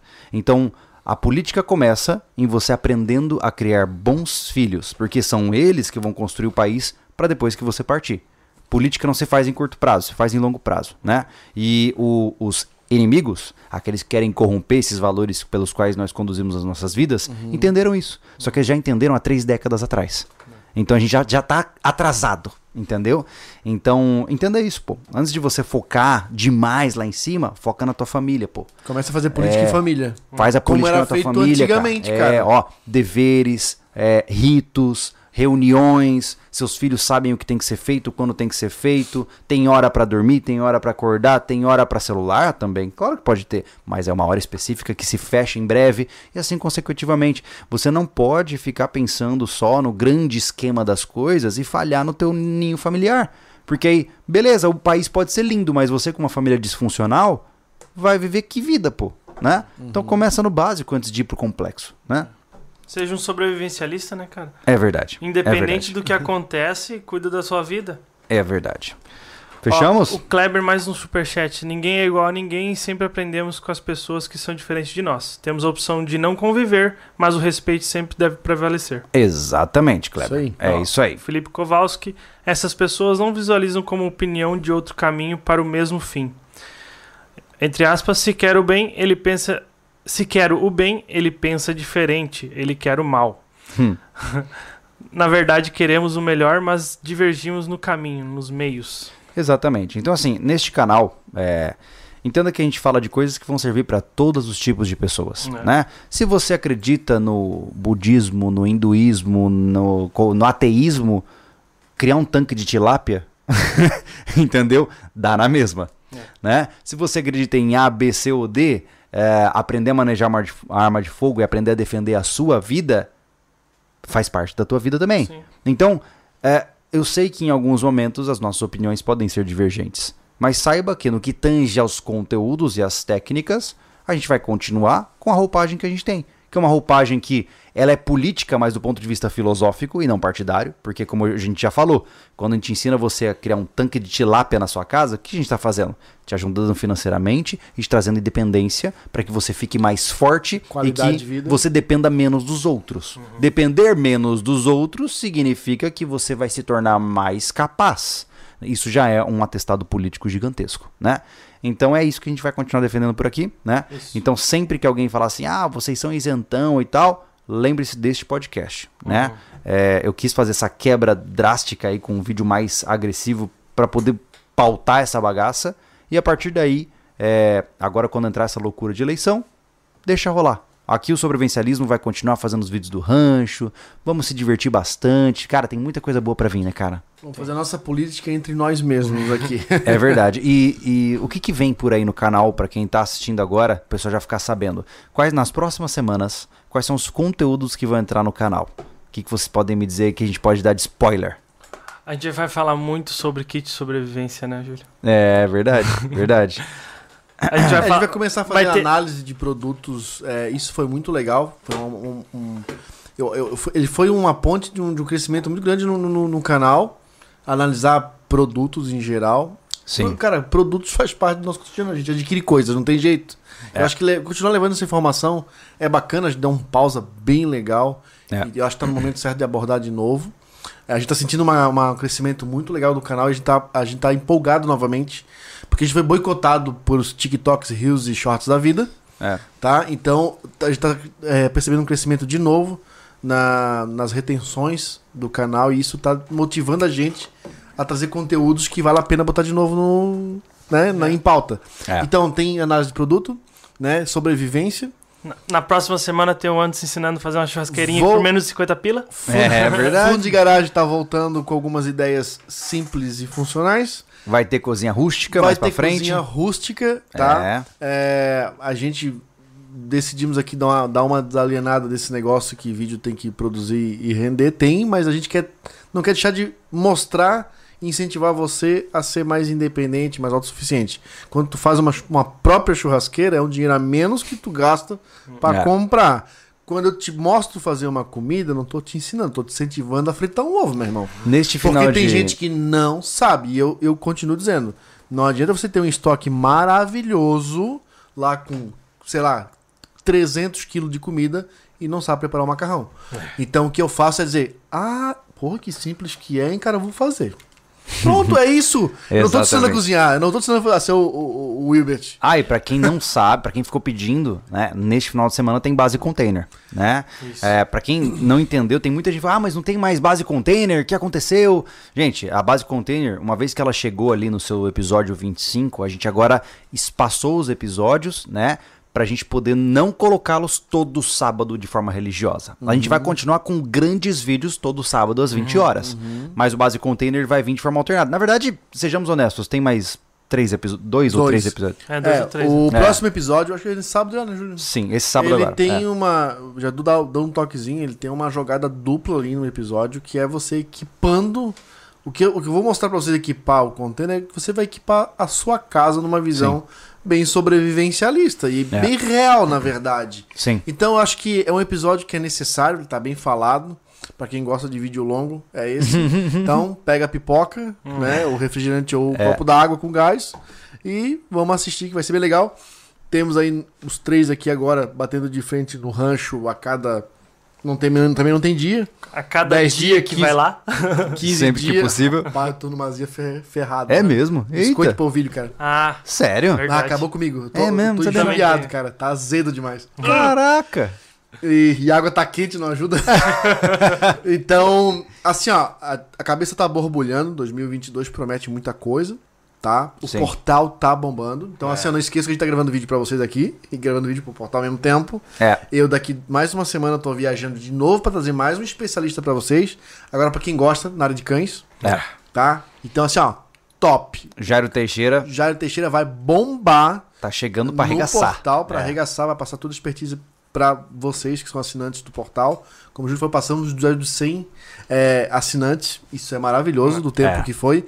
Lembrando que já era para estar nos 300, porque a gente foi super boicotado pelo Mercado Pago, Ai, mas nem me fale. é meu o que Deus tem. Ainda É, tá- ainda estamos, tá? É. Então, para quem tá tentando assinar lá, é, por favor, insistam. E se, se ficar injuliado, por favor, façam um Pix. Que resolve tudo. Que É resolve verdade. tudo. Nós tá? temos, já temos pagamentos via Pix no, no portal. Isso, é. Né? Eu, eu gostaria que se você dá uma olhadinha no plano trimestral, que tá bem filé, Isso. são três meses, porque só pra consumir o que tem lá, tem quase 60 vídeos agora, né? Cara, é muito tempo. Tem quase 60 vídeos. Cara, pra você consumir 60 vídeos, vai três meses. Então, vai- ó, pra você ter noção, tem 60 vídeos. Nós temos mais de 8 só do professor Hamilton. Temos mais de 11 só do Pedro Hawk, É. que não foi ainda. Temos mais vídeos do Felipe. É. Tem mais vídeo do Júlio, tem mais vídeo meu. Cara, tem tudo Tem tá na- muita coisa, meu Prontos em edição. Nós temos o dobro de vídeo que tá lá já pra lançar. Só que tem que lançar ao tempo, dois por A gente- semana, três A por gente, semana. a, gente tá, a gente começou com dois por semana e agora a gente tá com três, né? Dois na segunda e um, uma, uma, uma, que é? uma pitadinha na quarta, né? É, exatamente. E vamos, exatamente. vamos, no final do mês, testar o modo de live também, né? A gente vai Uhum. fazer até um sorteio de um, que um, um apoiador mandou um produto e a gente vai sortear para os nossos assinantes. Isso, isso é uma É. coisa que eu tinha prometido já pra vocês, que Uhum. é ver esses sorteios, né? É, não só promovido pelo portal em si, mas pelos, é, é, pelos membros. Como é que é? Os apoiadores mesmo. né? Não os apoiadores, os. Clube de. Clube de Os benefícios. benefícios. As é, marcas. As marcas estão lá que, lembrando, não são patrocinadoras. Não. Elas- é, é só uma porta É. de oportunidade para oferecer um serviço rápido e direto para quem tá lá. Então a gente tá correndo atrás para conseguir produto dessas marcas, né, também para sortear. O, o portal tá sendo melhorado, né, Thiago, para ter cada a vez gente, mais. a gente quer chegar ao ponto de ter chats entre grupos. Quem sabe no Né? futuro ele vir quase uma rede social Uma rede so- USB, né? É isso aí. Vai ser legal. Né? Vai acontecer. É. Só, só o tempo que vai. Eu vou adorar ver É. casais se encontrando dentro do portal. Vai ter o Tinder SV. É, o Tinder SV. Ai, meu Mas enfim, Deus. tem muita coisa aí pra esse ano pra acontecer. Tá faltando. tá- tá- temos, como é que é? Temos motivação, mas estamos buscando- puxando fôlego, porque é, É. trampo, é trampo. É, tem muito trabalho. Né? É. Ah, então, assim, ó, prepare-se que tem bastante conteúdo. A gente tá tentando achar uma brecha pra fazer também um bota suja legal. É. Tivemos um convite muito massa do Pedro Roque pra subir o Pico Paraná.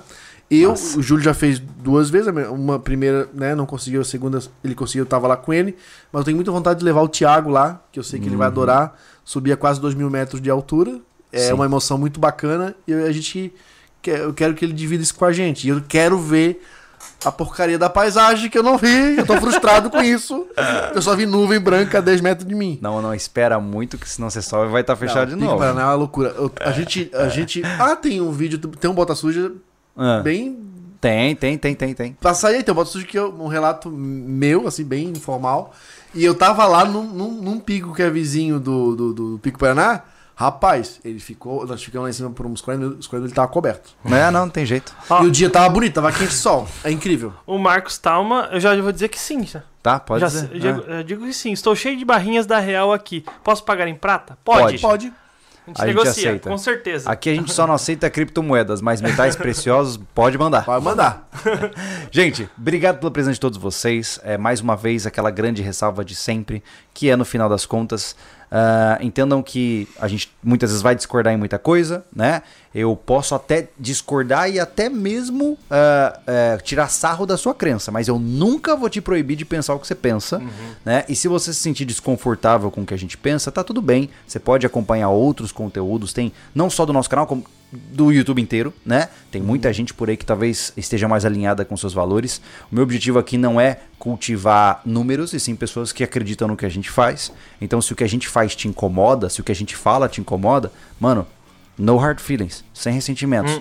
Vai procurar outro canal, tá tudo certo, mano. A gente tá junto, tá? A gente continua se respeitando, mas você segue a sua vida, a gente segue a nossa, né? Exato. É isso aí. Pessoal, Fechou? é, Fechou. eleições vindo aí, procurem, como a gente, o Júlio bem falou aqui, procurem ver as propostas e não o, o ídolo. É. Não idolatrem políticos, ver o que é melhor pra você É. e, consequentemente, plano B pra todo mundo também. Tá? Não briguem, tentem, con- é, tentem conversar em família, parem de se separar. O Brasil tá, tá, tá, tá, tá, tá minguando porque entre si, entre sangue, já não se entendem. Imagina entre É. diferentes, né? É verdade. Então, consciência aí, cara. é, vamos ficar tranquilo, não vamos se matar no processo. É. Nessa, nessa eleição, estoque comida, estoque chumbo, estoque pedra preciosa, seja um sobrevivencialista e não dê bola pra eleição. É isso aí. Bom descanso parte. vocês, uma boa noite, uma boa tarde, uma boa manhã e a gente se vê Bye. no próximo podcast. Valeu. Valeu gente. Até mais.